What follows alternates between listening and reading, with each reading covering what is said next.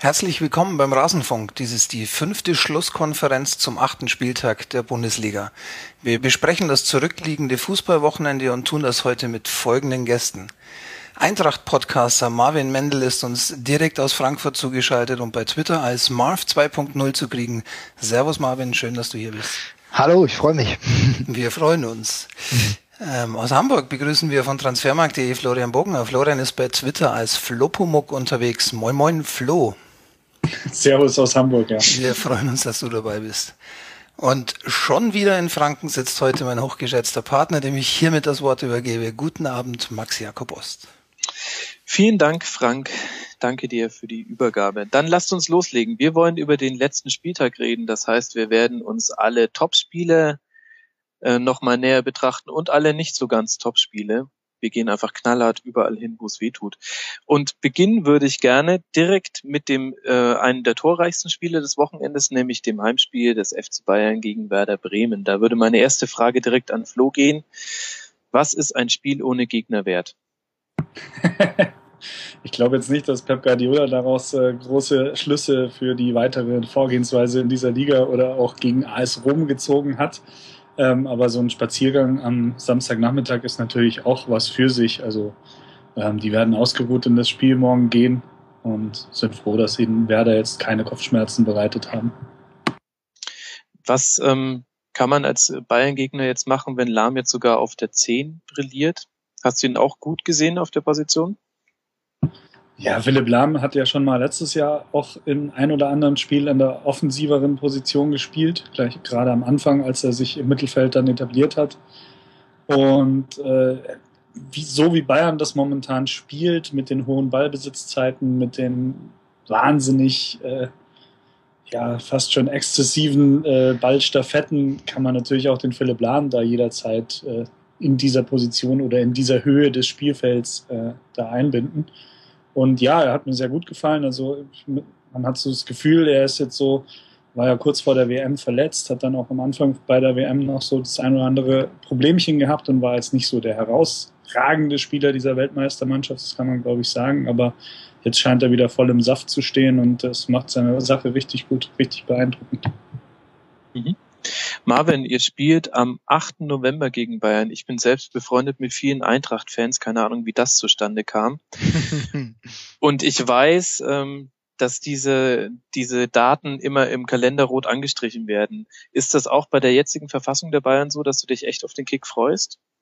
Ähm, ganz ehrlich, ja, ich freue mich da drauf, aber ähm, in Anbetracht der Tatsache, wie die Bayern momentan drauf sind, ist mir klar, dass wir nur äh, nicht mehr als Punktelieferant sein werden. Aber natürlich freue ich mich drauf, ähm, zumindest mal ein paar Spieler der Bayern zu sehen, die man sonst nicht so oft zu sehen bekommt. Ich freue mich wirklich und es ist kein Spaß. Ich freue mich auf Spieler wie äh, Xabi Alonso, dass ich die mal in meinem Stadion sehe. Das bekomme ich nicht so oft zu sehen und auch in dieser Verfassung. Ähm, aber ich habe momentan ganz, ganz wenig Hoffnung. Ich habe heute schon kurz einen Blogbeitrag veröffentlicht und da habe ich auch gedacht, die nächsten Wochen für die Eintracht ganz schön bitter und da zählt natürlich das Spiel gegen die Bayern dazu. Aber wenn ich da mal einhaken darf, genau das ist doch das Problem momentan aller Gegner, dass sie sagen, äh, ja, wir sind nur Punktelieferant. Wo ist das Feuer? Wo ist die Aggressivität, dass man diese Bayern schlagen will? Das äh, geht mir sowohl bei den Mannschaften als auch bei den entsprechenden Fans irgendwie ab. Du hast vollkommen recht, du hast vollkommen recht, aber wir sprechen uns zwei Tage vorher nochmal und dann sind wir, dann ist zumindest jeder in Frankfurt so äh, so äh, in Feuer, da ist gar nichts mehr von meinem Pessimismus, den ich eben gerade beschworen habe, ist nichts mehr zu spüren. Kannst davon ausgehen. Weil das ist, wie es ist. Spiele gegen die Bayern sind immer Festtage und da, und da denkt man äh, sich zurück an äh, Fallrückzieher-Tore eines Christoph Preuß und solche Sachen, da werden andere negative Erlebnisse gerne weggeblendet, ja, dann geht's nur um das Positive und dann ist das Feuer wieder da. Und es wird auf jeden Fall ein Fest, aber mit mehr ähm, Gästefans als üblich. Aber du sagst wirklich, dass, ähm, dass ihr nur Punktelieferant sein werdet, weil wenn ich so zurückdenke an die letzten Auswärtsspiele der Bayern ähm, bei der Eintracht, dann haben die sich äh, da eigentlich fast immer schwer getan, sogar als sie Meister geworden sind da. Ja, schwer getan auf jeden Fall. Also das, das eine hat auch nix so wirklich mit dem anderen zu tun, aber äh, gerade auch in den letzten Saisons war es ja auch immer so, dann hattet ihr trotzdem die Nase vorn am Ende. Ne? Da gab es auch mal die ein oder andere strittige Situation. Da hat Nico, äh, Nico Okolos, soll ich schon sagen, Oka Nikolov dann mal einen Elfmeter gehalten. Ähm, aber, Kann ich mich nicht dran erinnern. Nee, kannst du nicht dran erinnern. Kann man den nochmal reaktivieren für so ein Spiel vielleicht? Äh, Also ich glaube, er wäre bereit dazu. Ja, wir müssten ihn mal fragen. Ähm, also da, da gibt's schon immer eine gewisse Möglichkeit, aber ich eigentlich vom, von der Verfassung der Eintracht momentan, da kommen wir ja auch nachher noch mal drüber mhm. zu sprechen, sehe ich da keine Chance. Und das ist leider das Problem. Aber die, von der Emotionalität wird es auf jeden Fall ein lustiges Spiel. Mhm. Dann lass uns noch mal kurz ähm, zu dem äh, Bremen-Spiel zurückkommen. Äh, Flo, da hätte ich äh, noch eine Frage an dich. Ähm, ich kann immer noch nicht so wirklich einschätzen, ob Götze jetzt gerade wahnsinnig gut spielt bei den Bayern und in der Form, äh, also in der Bayern-Form seines Lebens ist, oder ob er halt einfach nur in einer wahnsinnigen guten Mannschaft mitschwimmt. Wie siehst du denn seine Leistung so? Ich denke, dass der Götze einfach jetzt davon profitiert, dass er jetzt mal eine ganze Weile lang einigermaßen verletzungsfrei war. Es hat ihn ja auch so die ersten Monate beim FC Bayern begleitet, dass er immer mal wieder hier ausgefallen ist und da ausgefallen ist und da nochmal ein Wehwehchen gehabt hat und dort nochmal. Und äh, es kommt halt dazu, dass Pep Guardiola ihn jetzt wirklich auch in jedem Spiel bringt. Also vielleicht jetzt nicht 100 Prozent von Anfang an, aber äh, du merkst, dass, dass sein Standing innerhalb der Mannschaft gewachsen ist. Und ähm, da ich ihn für einen sehr, ähm, ja, wie man sagen, empathischen Spieler halte, also der, der sehr viel Zuwendung braucht und eigentlich auch sehr sensibel ist, ähm, ist das, glaube ich, ein wichtiger Punkt für ihn. Und ähm, ich glaube, er macht jetzt gar nicht so viel besser oder anders, als, als er das vorher gemacht hat. Aber es, es läuft alles so ganz gut zusammen für ihn und das merkt man dann auch. Es schlägt sich dann eben auch in Toren und Vorarbeiten nieder. Mhm. Wenn du sagst, er ist sensibel, da fällt mir noch ein zweiter Spieler ein, äh, dessen Personale ich auch jetzt interessant fand. Das war Heuberg, der ja ähm, von Anfang an gespielt hat. Ähm, kann er der neue Groß werden, solange Thiago verletzt ist, oder muss er wirklich im Winter den Schritt gehen, um wegzugehen, um mehr Spielzeit zu bekommen? Was denkst du? Also zum einen finde ich nicht, dass äh, Pierre-Emile wirklich sensibel ist, also so wie ich ihn kennengelernt habe. Ich habe das Glück gehabt, den ein paar Mal zu sprechen nach dem Spiel. Äh, auch in anderen Gelegenheiten äh, ist er sehr klar für sein junges Alter, sehr selbstbewusst, ohne dabei irgendwie arrogant zu werden. Also ich halte sehr viel von, von der Person, Pierre-Emile Holbier, wenn man das so sagen kann, von einem so jungen Spieler. Ähm, ob er die Rolle dann letztlich erfüllen kann, hängt halt von Pep Guardiola und seinen Vorstellungen ab, wen er, wen er da spielen lässt. Ich glaube, dass es für Heubier erstmal wichtig ist, im internen Ranking oder in der internen Liste mal wieder vor Gianluca Gaudino platziert zu sein und öfter eingesetzt zu werden als der. Ich glaube, das war so der Killerpunkt und, oder auch der Punkt, wo Heubier gesagt hat, ähm, naja gut, wenn der Gaudino jetzt schon vor mir spielt, dann äh, muss ich mir vielleicht doch was anderes überlegen. Und deswegen, also äh, er ist ein anderer Spieler als Groß, wie ich finde. Er ist eigentlich mehr so, wenn er in der zweiten Mannschaft gespielt hat oder, oder auch äh, wenn er bei Dänemark spielt, ist er eher so ein, ja, so ein, wenn es das überhaupt heutzutage noch gibt, so ein Box-to-Box-Player. Mhm. Ähm, nicht unbedingt so der Vorbereiter oder der Mann für den zweiten Assist, wie das eben Toni Kroos war. Aber ähm, wenn Guardiola ihn jetzt so einsetzt und äh, wenn sich die Kapazitäten dazu, dadurch ergeben, dass eben andere Spieler verletzt sind, kann ich mir schon vorstellen, dass er, dass er gerne bleibt und dann auch über den Winter hinaus bleibt. Aber prinzipiell bin ich derselben Meinung wie er selber, dass er halt mehr spielen muss. So, und wenn mhm. er das nicht tut, dann äh, ist es für ihn bestimmt sinnvoll, das Modell Lahm, das Modell Alaba zu gehen und zu sagen, okay, äh, dann gehe ich mal noch ein halbes Jahr oder anderthalb Jahre sogar vielleicht zu einem anderen gestandenen Bundesligisten und äh, präsentiere mich da und kann da auch immer spielen und meistens 90 Minuten. Mhm. Und hast du ihn, wenn du mit ihm gesprochen hast, auch mit Heubier angesprochen? Ich dachte mir, er heißt Heuberg. Ich habe ihn selber tatsächlich so bei den einer einer meiner ersten äh, Anfragen oder wo ich das erste Mal so mit ihm gesprochen habe, gefragt, wie er denn sich ausspricht. Mhm. Und dann hat er ihm gesagt Heubier. Heubier, also, okay. Heubier. Ohne das mhm. G hinten und ich habe es auch noch dreimal, ich habe es mir auch noch mal auf dem Diktiergerät noch fünfmal angehört. Also irgendwie so Heubier oder Heuber. Ähm, mhm. Auf jeden Fall das G hinten hat er nicht gesprochen. Okay. Ich werde ihn einfach Heubier nennen, weil das hört sich wahnsinnig edel an, wie so ein, wie so ein edler Wein, finde ich. Dann lasst uns noch kurz so über den Gegner sprechen. Werder Bremen, das P steht für Panik. Marvin, was zur Hölle ist bei Werder los? Steigen die vielleicht echt diesmal ab?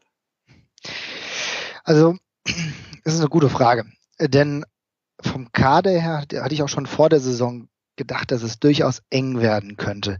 Denn die Verstärkung war nicht so, wie ich sie mir, äh, sage ich mal, erhofft hätte für einen Bremer-Fan. Mir kann es ja normalerweise eigentlich relativ egal sein. Aber ähm, für mich war eigentlich ein Pluspunkt, dass sie an Dutt eigentlich die ganze Zeit auch festgehalten haben. Und ähm, was mich wundert, ist, dass jemand wie äh, Hajrovic, und jetzt spreche ich das wahrscheinlich falsch aus, den ich eigentlich äh, zuvor als gute Neuverpflichtung gesehen habe, immer noch nicht wirklich bei äh, Bremen angekommen ist. Vielleicht kommen da mehrere Dinge zusammen, aber ich würst, würde nicht sagen, dass es jetzt sinnvoll ist, jetzt äh, großartig Kritik am Trainer zu suchen, auch wenn es mittlerweile doch ziemlich unruhig wird. Mhm. Und das trotz der überragenden Bilanz von Robin Dutt gegen die Bayern mit drei Niederlagen 0 zu 18 Toren. Ja, gut, das ist halt jetzt gegen die Bayern blöd, ja. Aber wichtig ist halt auch, was in anderen Spielen so passiert. Und da sieht es ja mhm. gegenwärtig auch wirklich schlecht aus. Trotzdem, ich tue mir momentan mit Bremen als Abstiegskandidat zwar wirklich noch ein bisschen schwer, aber wenn wir uns die Bilanz der letzten Jahre angucken, müssen wir natürlich ganz klar zu, zugeben, äh, die müssen ihren Blick nach unten richten. Und das siehst du halt auch in dieser Saison wieder. Mhm. Ich würde sagen, sie müssen vor allem den Blick nach hinten richten. Ähm, 22 Gegentore ist jetzt nicht so wenig, sage ich mal. Nee, und es ist auch nicht dadurch besser geworden, dass wir dann zwischenzeitlich den Torhüter ausgetauscht haben, dass jetzt mhm. Raphael Wolf da steht. Und ähm, ich muss auch sagen, ich, vielleicht sollte man sogar noch einen Schritt weiter gehen. Wolf macht seine Sache zwar mäßig, aber ähm, wie ich vernommen habe, wurde ja ein Spieler der Bayern verpflichtet, der Husic. Das ist einer mit einem relativ großen Potenzial und vielleicht würde er sich auf längerfristige Basis sogar noch eher anbieten als ein Raphael Wolf, der zwar auch in Österreich keine schlechte Partie, äh, keine schlechten Partien gemacht hat, aber auch für mich nicht die Souveränität ausstrahlt. Aber dann ist es, ich meine, gegen die Bayern sah halt komplett alles schlecht aus. Da waren Lokimia komplett von der Rolle, über Brödel brauchen wir nicht sprechen. Der gesamte Defensivverband war eigentlich desaströs und Fritz ist eigentlich auch nicht mehr Herr seiner Sinne, will ich mal fast sagen, aber nicht mehr auf dem Niveau, auf dem er mal vor etlichen Jahren mal war. Mhm. Das ist definitiv so, kann man bestimmt festhalten. Dann lasst uns mal. Darf ich kurz noch zu Werder was sagen? Entschuldigung. Natürlich. Ich, ich, wenn man sich jetzt mal so die Ergebnisse anschaut, die sie bisher abgeliefert haben, äh, raussticht für mich eigentlich nur das 2-4 in Augsburg, das dämlich war. Ähm, und das, das 0-3 zu Hause gegen Schalke. Alle anderen Ergebnisse, die sie bisher so abgeliefert haben, da waren dann natürlich vier Remis dabei. Äh, aber alles weitere, dass man in Wolfsburg verliert, dass man in bei, bei, bei München verliert, das ist noch irgendwo okay.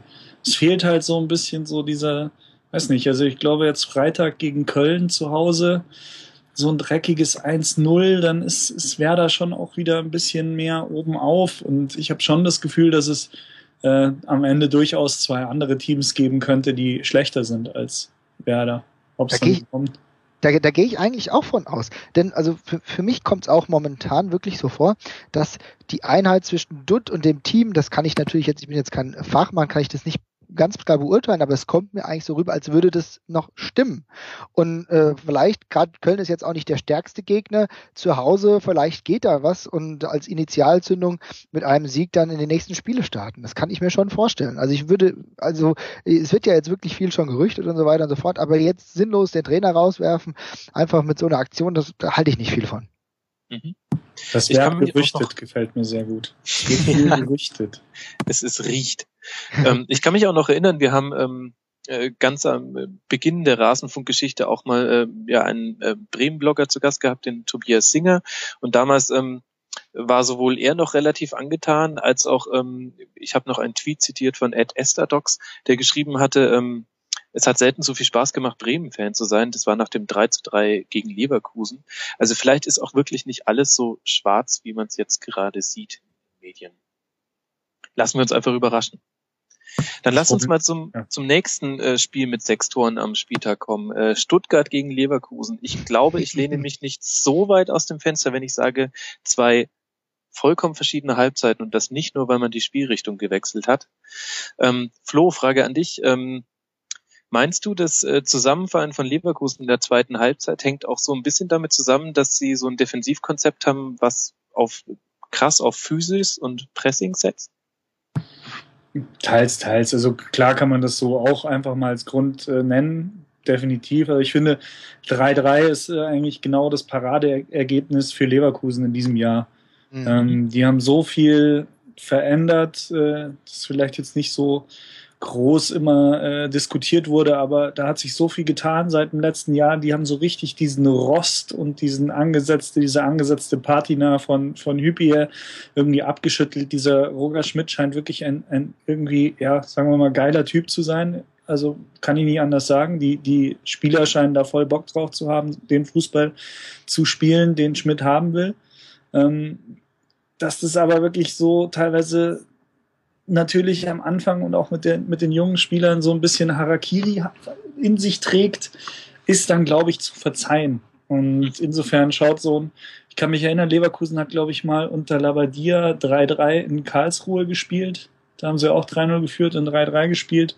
Ähm, da war irgendwie der, der, der Schaden dieses Spiels irgendwie deutlich krasser, als jetzt das in Stuttgart fabriziert zu haben. Also das ist eine Mannschaft, die wird, äh, die wird es die ganze Saison rauf und runter oszillieren. Also da ist bestimmt auch mal wieder so ein 0-1 und wie in Monaco dabei.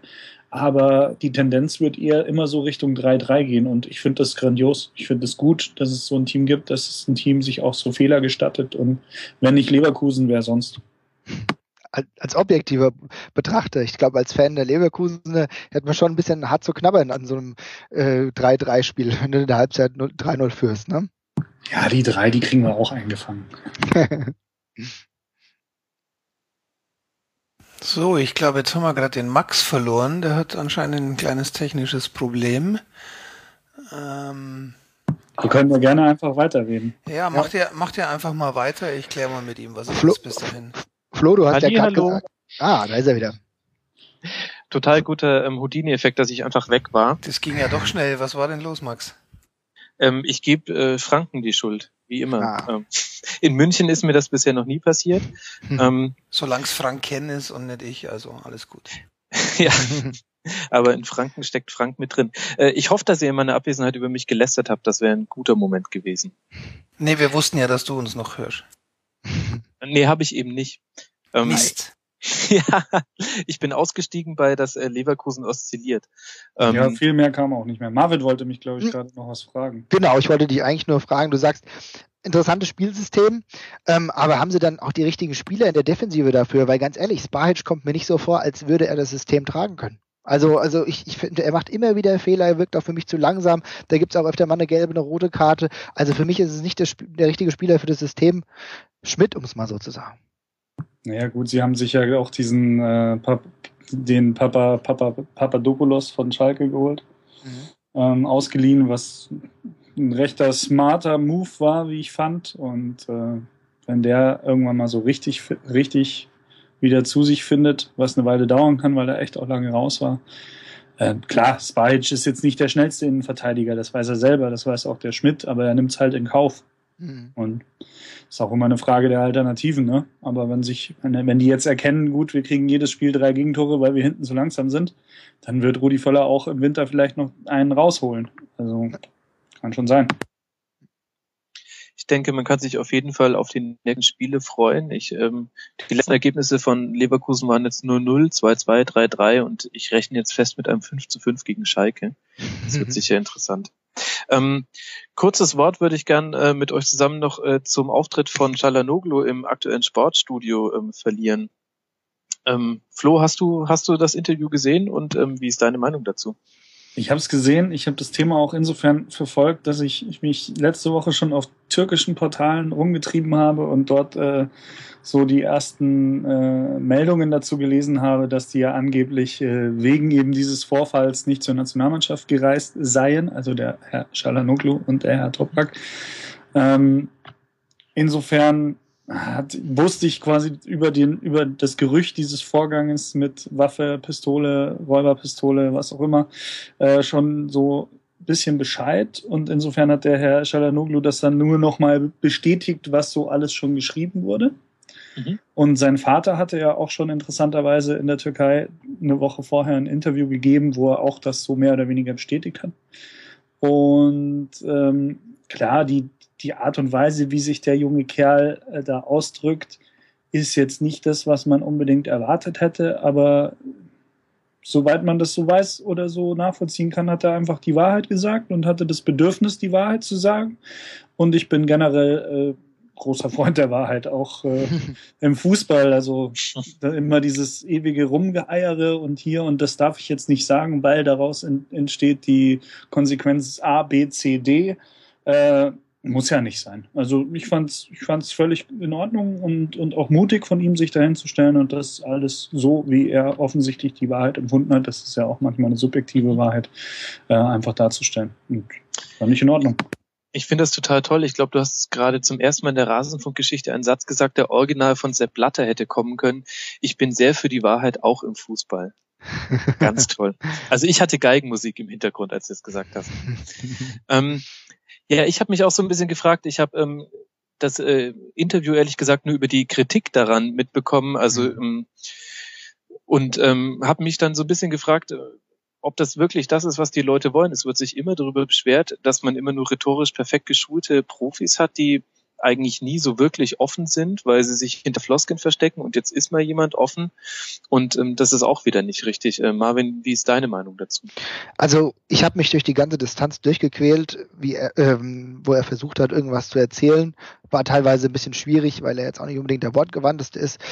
Aber ähm, ich muss sagen, ich fand es eigentlich ganz okay. Ich stimme da dem Flow zu. Ich mag das auch, wenn Leute mal wirklich auch mal was sagen und nicht nur hohle Phrasen dreschen. Das passiert wirklich im Fußball auch na, Interviews, in Interviews viel zu oft. Insofern fand ich das inhaltlich ganz okay. Ich muss ganz ehrlich zugeben, dass ich von dieser äh, Geschichte mit diesen ähm, aus der Pistole und den ganzen Bedrohungen gar nicht so wirklich viel mitbekommen habe. Das ist, hat mich auch gar nicht so interessiert. Für mich war fast eher interessant äh, äh die Geschichte nochmal, wie es mit Hamburg damals war, weil das die, die Krankschreibung fand ich doch ein bisschen dubios mhm. und dann die Wunderheilung. Das war für mich der fast interessantere Bereich, weil da konnte ich auch viele Hamburger verstehen, die irgendwo, äh, sag ich mal, ein bisschen pikiert waren.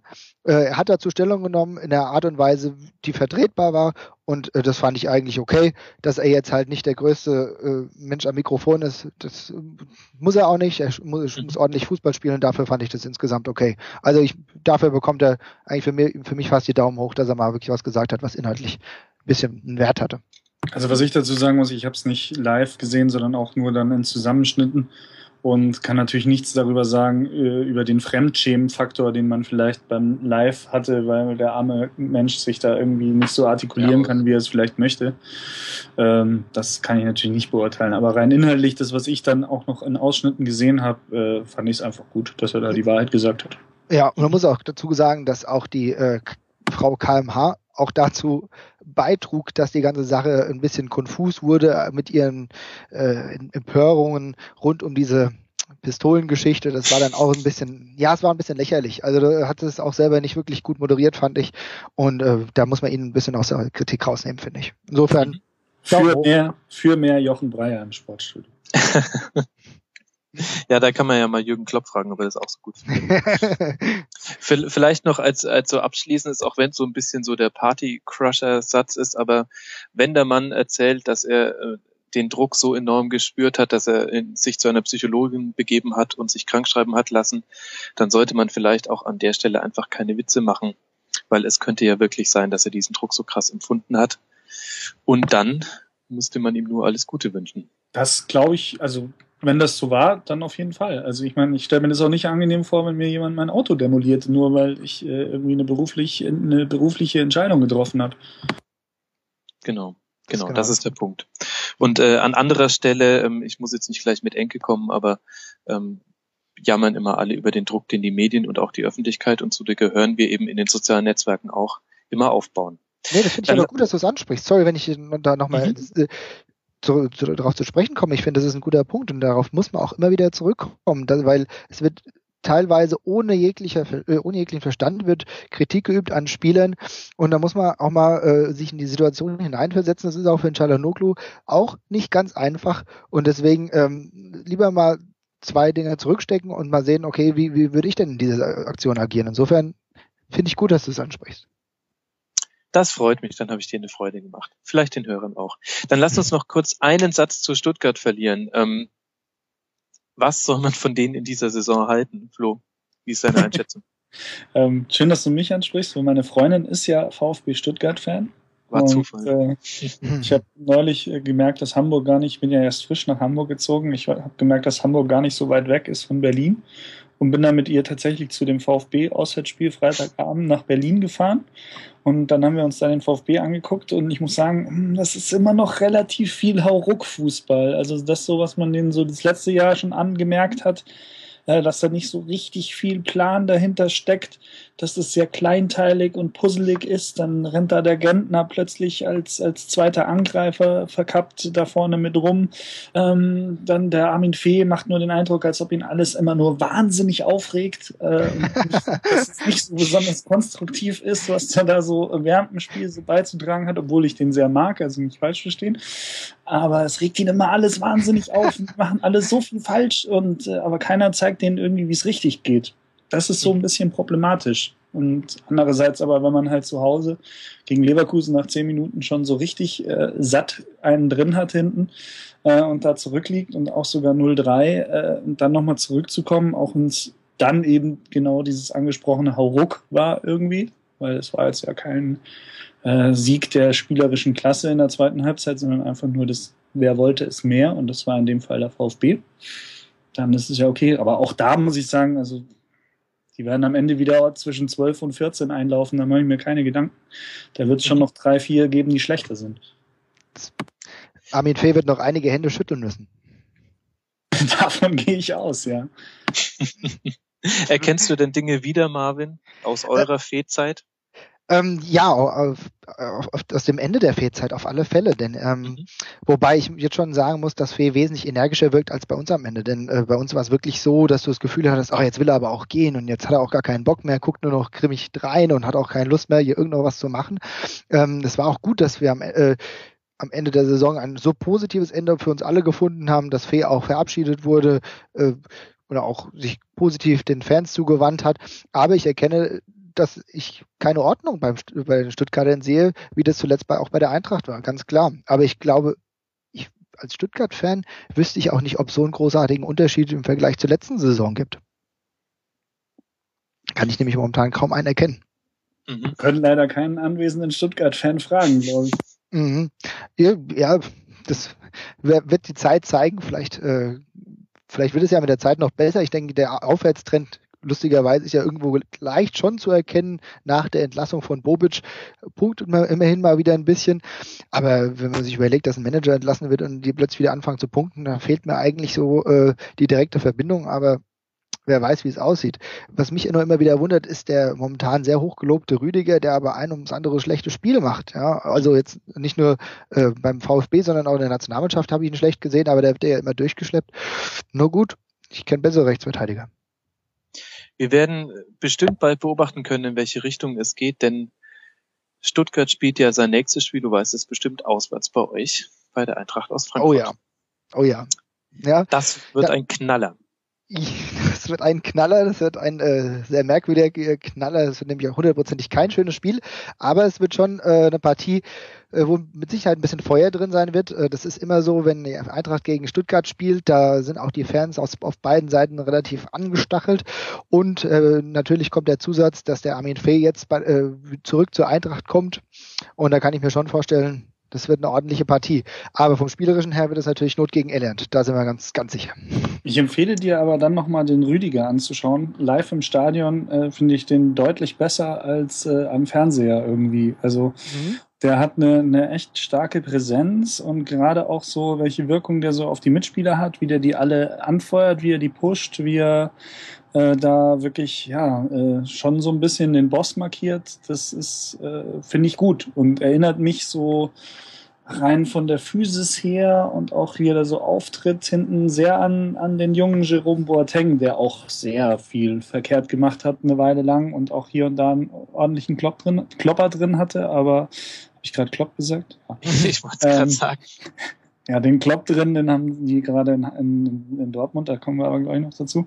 Nee, also ich finde ja. ihn gut. Was, was für ihn, ja.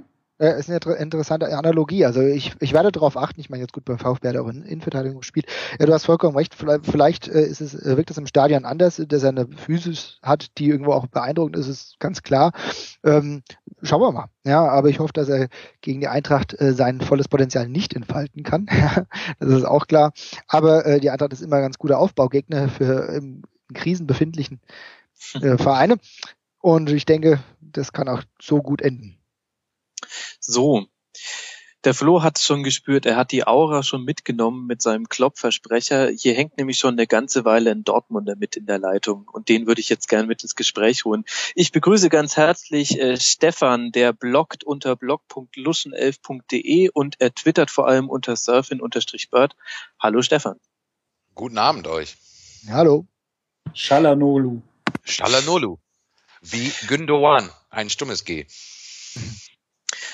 Okay, also in bezüglich Aussprache wirst du uns allen heute noch die Show stehen. Ich freue mich schon sehr drauf, wenn du das erste Mal ähm, euren äh, Zehner beschreibst. Ähm, lass uns über das äh, Köln gegen Dortmund Spielen äh, sprechen und lass uns vielleicht mit dem Guten zuerst anfangen.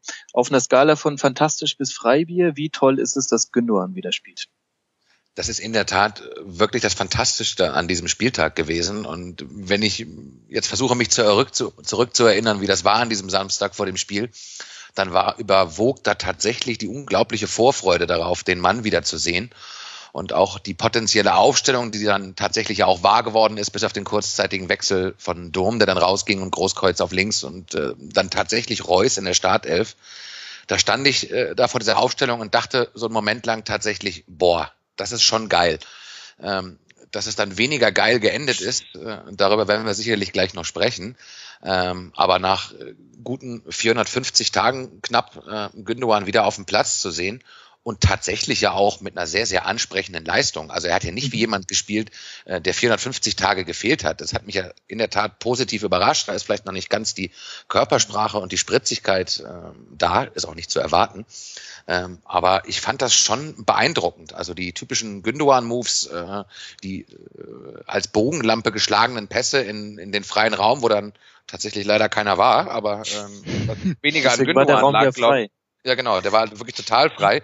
Äh, aber ich habe das ähm, eigentlich äh, nicht dem Gündogan zuschreiben wollen, sondern eher den anderen, die vorne äh, das nicht so gespielt haben, wie ich mir das vorgestellt habe. Aber ja, das war das Beste an dem Spieltag. Mhm.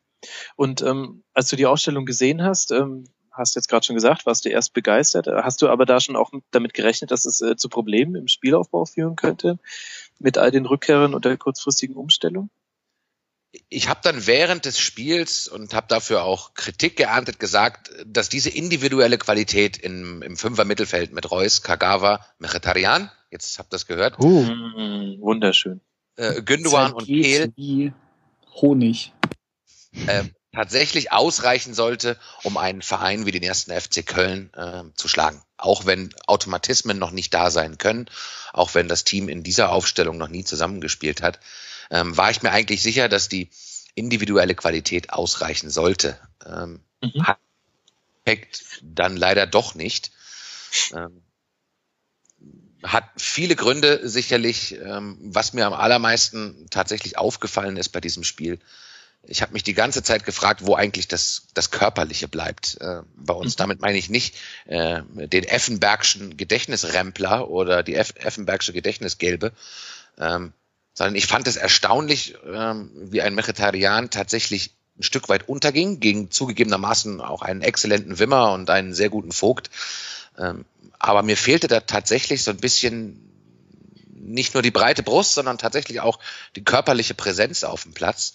Mhm. Ähm, das ist nun natürlich auch so, dass die, die vorderste Dreierreihe in Reus, Kagawa, Meritarian, das sind keine 1,90 Ochsen, alle nicht. Äh, also, äh, aber ich fand es erstaunlich, wie wenig physisch dagegen gesetzt wurde. Ähm, aus Kehl wird kein Sprintwunder und Dynamikwunder mehr werden. Muss er auch nicht, hat andere Qualitäten. Und von einem Gündogan nach, äh, wie gesagt, 450 Tagen habe ich es auch nicht erwartet. Aber ich glaube, dass das tatsächlich der für mich bleibende Eindruck war, ähm, neben der Hektik, die dann da zusätzlich noch verbreitet wurde, ähm, mhm. warum wir dieses Spiel letztendlich verloren haben.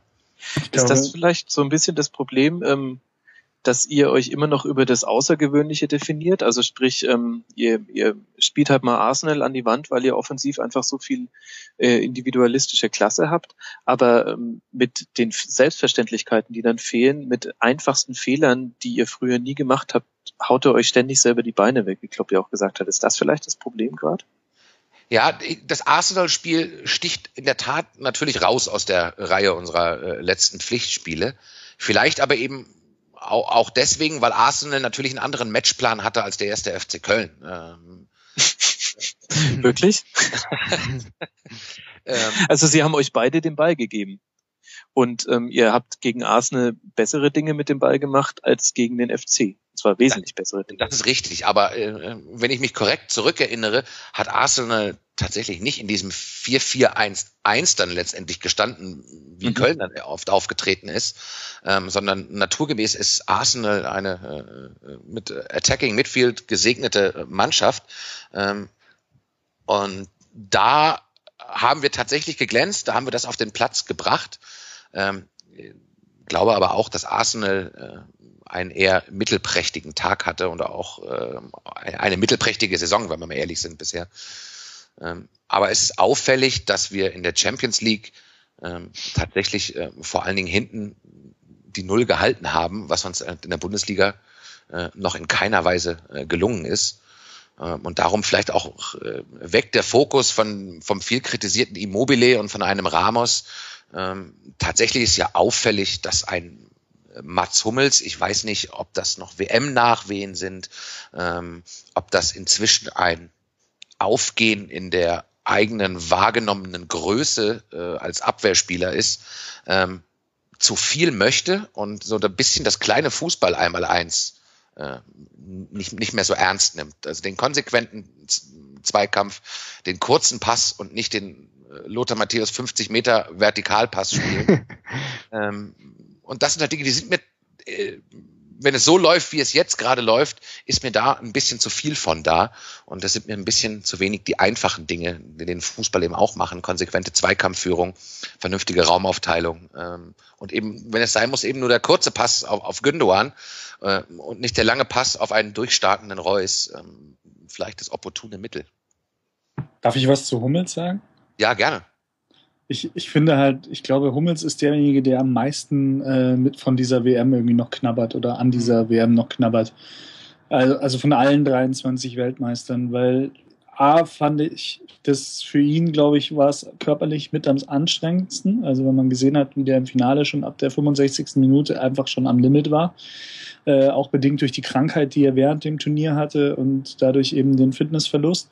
Und ich glaube, dass der Hummels so als, als sehr intelligenter Spieler und sehr reflektierter Spieler ähm, da auch einfach echt Probleme hat, das Ganze wegzupacken und einzuordnen. Da gibt es bestimmt ein paar andere, die, die ein bisschen äh, Fußballdenkender strukturiert sind, sage ich jetzt mal, äh, die nach drei Wochen am Strand sagen, boah, geil, wieder Fußball.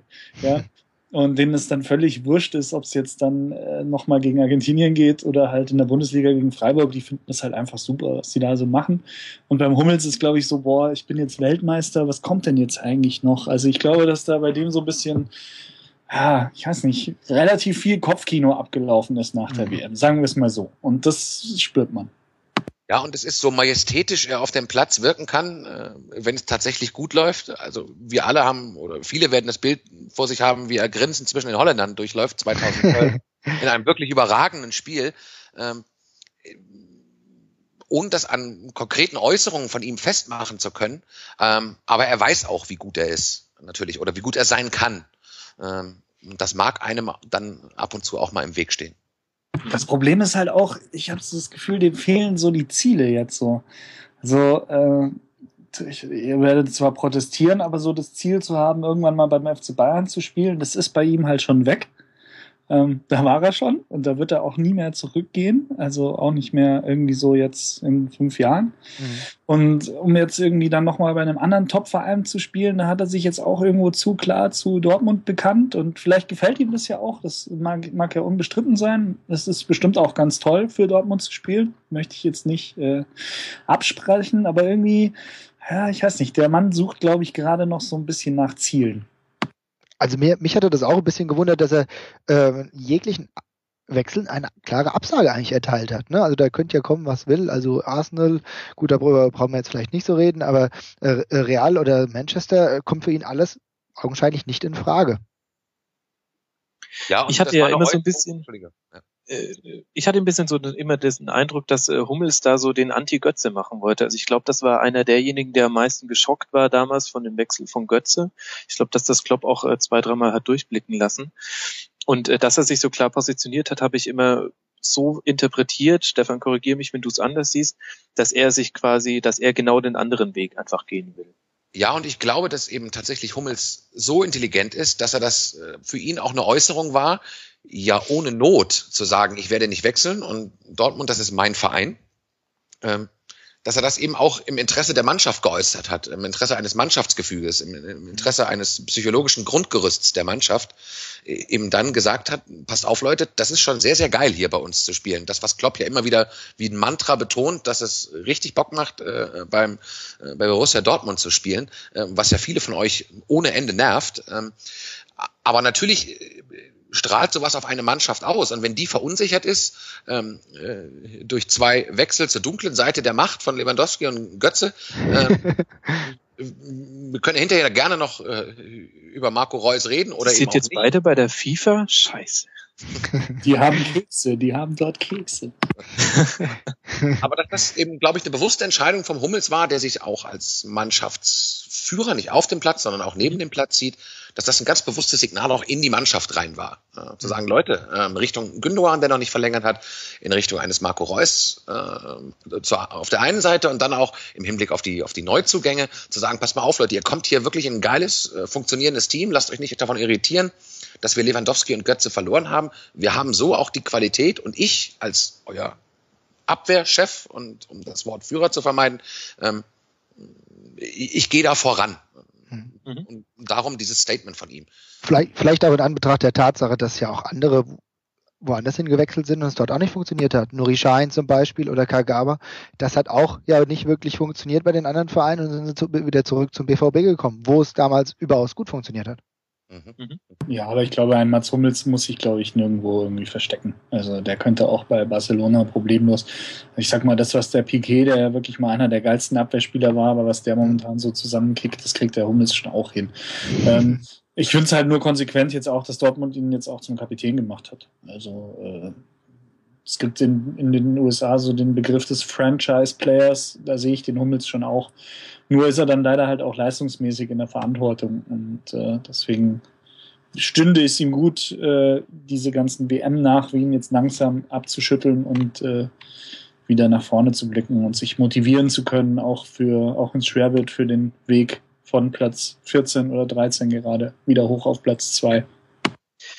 Übrigens, mhm. wo wir landen werden gegen Ende der Saison. Also da kann man mich, glaube ich, auch, auch drauf festnageln. Ich bin ziemlich fest davon überzeugt, dass wir nicht weit von Platz zwei landen werden. Wenn es drei wird, dann ist es so.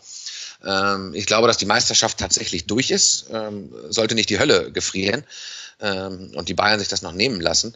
Ähm, aber ansonsten glaube ich wirklich, dass wir es mit unserer individuellen Qualität, wenn Automatismen greifen, ähm, wenn wieder mit Konsequenz gespielt wird, ähm, dass, dass es dann sehr, sehr schwer werden wird, gegen uns in der Rückrunde oder jetzt gegen Ende der Hinrunde Punkte zu holen. Mhm. Ich also glaube auch, dass es Problem ist halt wirklich, ja. Entschuldigung, wenn wir, wenn wir jetzt so viel über Hummels reden, ähm, weil er ist ja bei weitem nicht, also das ist ja jetzt nicht das Problem äh, im Dortmunder Spiel. Ich habe immer so ein bisschen den Eindruck, ähm, der viel größere Haken ist gerade tatsächlich das Fehlen von Lewandowski, weil ähm, vor dem Hintergrund der ganzen Verletzungen und äh, dass ihr euer Mittelfeld so oft umstrukturieren musstet, fehlt halt wirklich der eine Typ da vorne, den man immer anspielen kann und der den Ball erstmal hält und ihn dann weiter verteilt. Mich wundert es immer ein bisschen, dass das nicht so wirklich thematisiert wird. Ich weiß nicht, wie du das siehst, Stefan.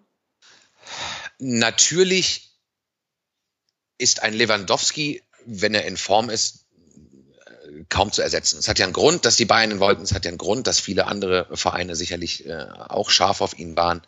Ähm, und man hat es im Köln-Spiel tatsächlich gesehen, dass Immobile sich vorne den, den Arsch abarbeitet ähm, und unfassbar viel läuft und sich präsentiert, äh, aber leider eben in den falschen Räumen und oder zum falschen Zeitpunkt. Ähm, er ist dann sehr konsequent im 16er, äh, wenn er zum Abschluss kommt. Also außerhalb des 16ers passiert nicht so wahnsinnig viel mit Torgefahr bei ihm, aber innerhalb des 16ers äh, da kann der Mann schon was und der macht dann auch seine Tore. Hat jetzt, glaube ich, man mag mich korrigieren, vier Pflichtspieltore. Ähm, unter anderem eben das Tor auch gegen Arsenal, das wirklich sehr, sehr schöne Solo. Ähm, aber äh, es ist richtig, dass man ihn nicht in der Form mit dem Rücken zum Tor anspielen kann, wie man das zum Schluss bei einem Lewandowski konnte. Ähm, ich gebe nur zu erinnern, das konnte man im ersten Jahr bei einem Lewandowski bei uns äh, mitnichten auch, äh, mitnichten. Ähm, da hat er eben auch nicht das gebracht, was ihn dann später zu einem der äh, besten Stürmer Europas gemacht hat. Das hat eben auch ein Jahr gedauert, das berühmte Kloppsche Jahr, das anscheinend tatsächlich jeder braucht. Aber man hatte Barrios. Man hatte Barrios, ähm, der tatsächlich dann eher der Immobile war, ähm, vom Typ her. Ähm, das hat man jetzt nicht. Ähm, man hat einen Ramos, von dem ich tatsächlich eine Menge halte, eben weil der Mann ähm, erfahren ist, der ist keine 21 mehr. Der ist, glaube ich, wirklich unfassbar glücklich, dass er äh, mit 28, 29 nochmal auf dem Niveau ein Champions League Fußball spielen kann. Muss sich aber andererseits natürlich auch daran äh, erstmal gewöhnen. Und äh, ein Aubameyang hätte, glaube ich, in Form dem Spiel gegen den ersten FC Köln sehr, sehr gut getan, aber der ist halt durch seine Reisen dann äh, für Guinea ähm, war es offensichtlich, als er reinkam, dass der äh, neben der Kappe war. Der äh, schnell ist er immer, äh, auch wenn man ihn nachts aufweckt, aber er muss halt auch diese Schnelligkeit in vernünftige äh, Läufe umsetzen und das war halt dann am Samstag leider nicht der Fall. Woher weißt du denn, wie schnell Aubameyang ist, wenn man ihn nachts aufweckt? ich ich, ich, ich habe es nur gesehen äh, äh, im Pokalspiel äh, tatsächlich gegen die Kickers. Äh, die eine Szene, äh, wo er dann an den Ball kam. Und ich dachte mir, das ist so atemberaubend schnell, wie ich es nur selten gesehen habe äh, bei jemandem.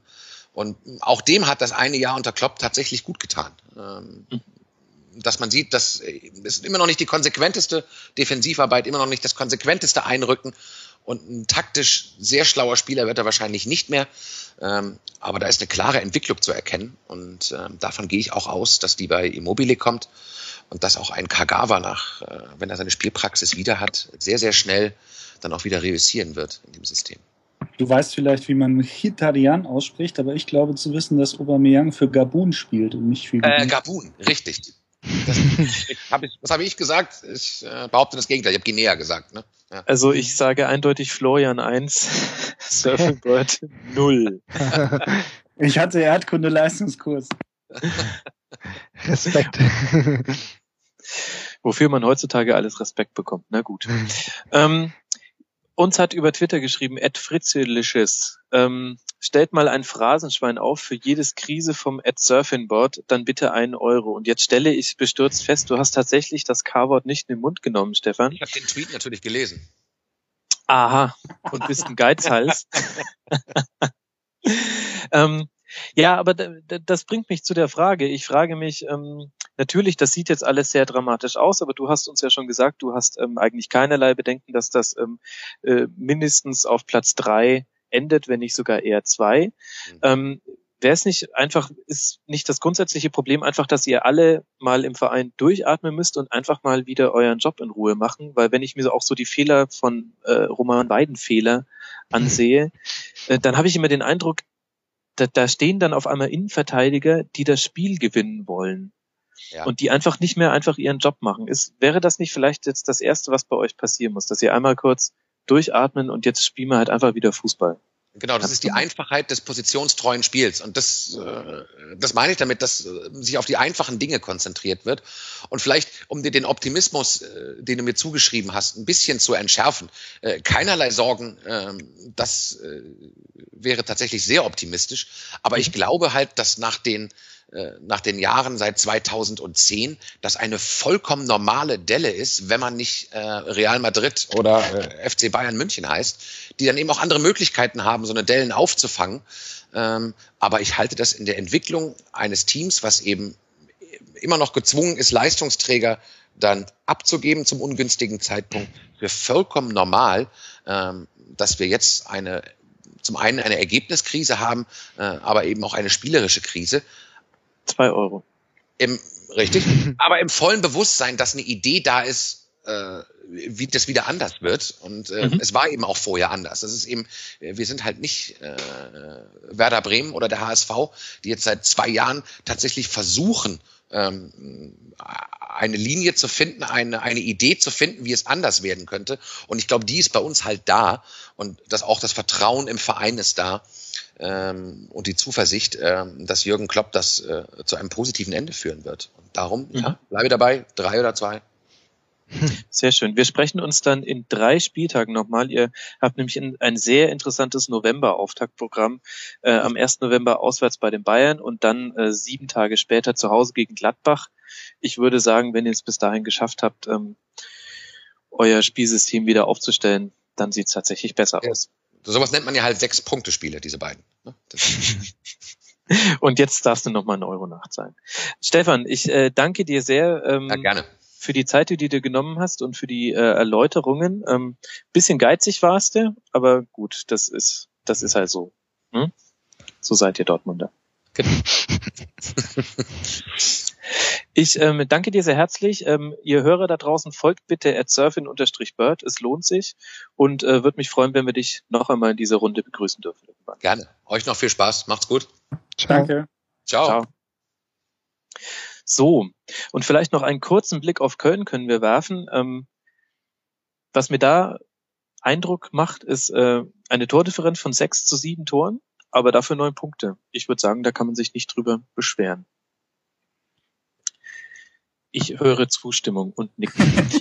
nee, ist also gut. Gegenentwurf zu Leverkusen so ein bisschen, ne? Also ja. gerade das aufgeregte, es ist so paradox so ein bisschen. So das aufgeregte Köln äh, spielt 0-0 und 0-1 Fußball und mhm. so dieses eher so beschauliche Vorort, äh, Reihenhaus, Hecke, Leverkusen äh, mit nie zu große Ansprüche, natürlich aber halt auch immer besser dargestanden, keine Frage, aber die spielen halt jetzt so 3-3 Fußball. Mhm. Ist auch mal ganz nett. So aber auch die Spieler überraschen für meine Verhältnisse wirklich. Also ich meine, äh, ich kenne ja den Matze Lehmann noch aus Zeiten bei der Eintracht. Ich habe den nie so gut gesehen wie er mittlerweile in Köln spielt, auch schon in der vergangenen Zweitligasaison. Das ist richtig ordentlich. Und jetzt als Kapitän macht er einen guten Job. Über Wimmer brauchen wir nicht reden. Das ist sowieso ähm, eine richtig akzeptable erste Bundesliga-Saison. Da spielen schon Leute wirklich auf einem Niveau. Das hätte man jetzt auch nicht zwingend erwarten müssen. Ich habe so das Gefühl, dass der Stöger so das verkörpert oder das hinbringt, was man sich eigentlich vom Stanislawski er, erhofft hat mhm. äh, ja. in Köln. So. Und ich glaube, dass der da einen richtig, richtig guten Job macht. Ähm, und auch, dass man halt nicht vergessen darf, dass da auch schon wieder, da ist andauernd Herz mit Helmes, wann wird er wieder fit, was ist da los? Dann haben sie den Zoller mal kurz verarztet und gesagt, oh, Fehleinkauf, der kann ja nichts, was macht er denn da?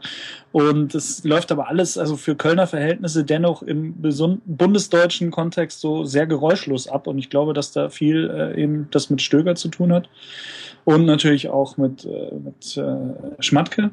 Mhm Mhm. Ähm, dass da zwei echt gute, gute Männer am Werk sind. Und äh, Achtung, These, Stöger, vielleicht sogar der beste österreichische Bundesliga-Trainer seit äh, Ernst Happel. Ui. Allerdings nicht, wenn es um Kolumnen geht, weil die Kolumnen von Ernst Happel waren sensationell. Ich sage ja aber, seit, also an den wird er nicht rankommen, ja. aber mhm. seit. Also ich habe jetzt auch nur mal kurz so im Kopf überschlagen, so Cordiara und so Konsorten. Ähm, ich glaube, da war jetzt nicht so viel prickelndes Material Österreicher dabei. Mhm. Wer fällt euch noch ein? Ich glaube nicht. Egal. Auf jeden Fall ähm, eine interessante These, dass Leverkusen und Köln ihre Identitäten getauscht haben. Dann sind wir mal gespannt, wann wir Leverkusen Montagabend sehen. Wir haben noch drei Mannschaften außer dem FC Bayern, die in dieser Saison bisher umgeschlagen sind und die würde ich jetzt gerne mal kurz mit euch besprechen. Und zwar einmal haben wir da Gladbach, ähm, Hoffenheim und Mainz. Fangen wir doch mal mit Gladbach an. Marvin, mhm. sind Sie jetzt der Bayernjäger, nicht nur tabellarisch nach dem 3-0 in Hannover?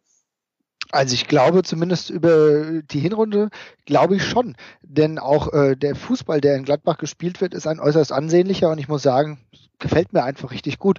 Und äh, sie haben jetzt auch noch schon eine gewisse Konstanz bewiesen, stehen nicht ohne Grund jetzt auf dem zweiten Tabellenplatz, 16 Punkte aus acht Spielen, das ist erstmal eine, das ist erstmal eine Aussage und ich denke, das werden sie auch zumindest in der Hinrunde noch weiter ähm, halten können. Wie es dann in der Rückrunde aussieht, gerade auch wenn Dortmund wieder zurückkommt. Ich gehe nämlich ebenfalls davon aus, dass Dortmund wieder zu alter Stärke zurückfindet. Schauen wir mal, aber gegenwärtig, auch was Gladbach wirklich für einen Fußball spielt, gefällt mir äußerst gut. Und du siehst halt, es lohnt sich halt auch längerfristig an einem Trainer festzuhalten, wie lange Lucien Favre jetzt da schon im Sattel sitzt und auch das äußerst gut macht. Perfekt. Ich hätte vielleicht mit äh, Frage noch warten sollen, äh, solange Stefan noch in der Leitung war. Äh, Flo, ich habe ja so ein bisschen den Eindruck, ähm, die Gladbacher spielen das Dortmunder Modell. Sie stehen defensiv sehr ordentlich und schalten wahnsinnig schnell um. Siehst du es ähnlich? Also ich halte vor allem äh, Lucien Favre für einen, einen sehr, sehr fähigen Trainer. Also wenn man mal so zurückgeht, was der in seinen letzten zehn Jahren äh, so bewerkstelligt hat, dann muss man eigentlich nur sagen, dass der halt fünf lausige Spiele bei der Hertha hatte, die dann so lausig waren, dass er dann gleich seinen Job los war. Am Anfang der Saison äh, 2008, 2009 muss das gewesen sein.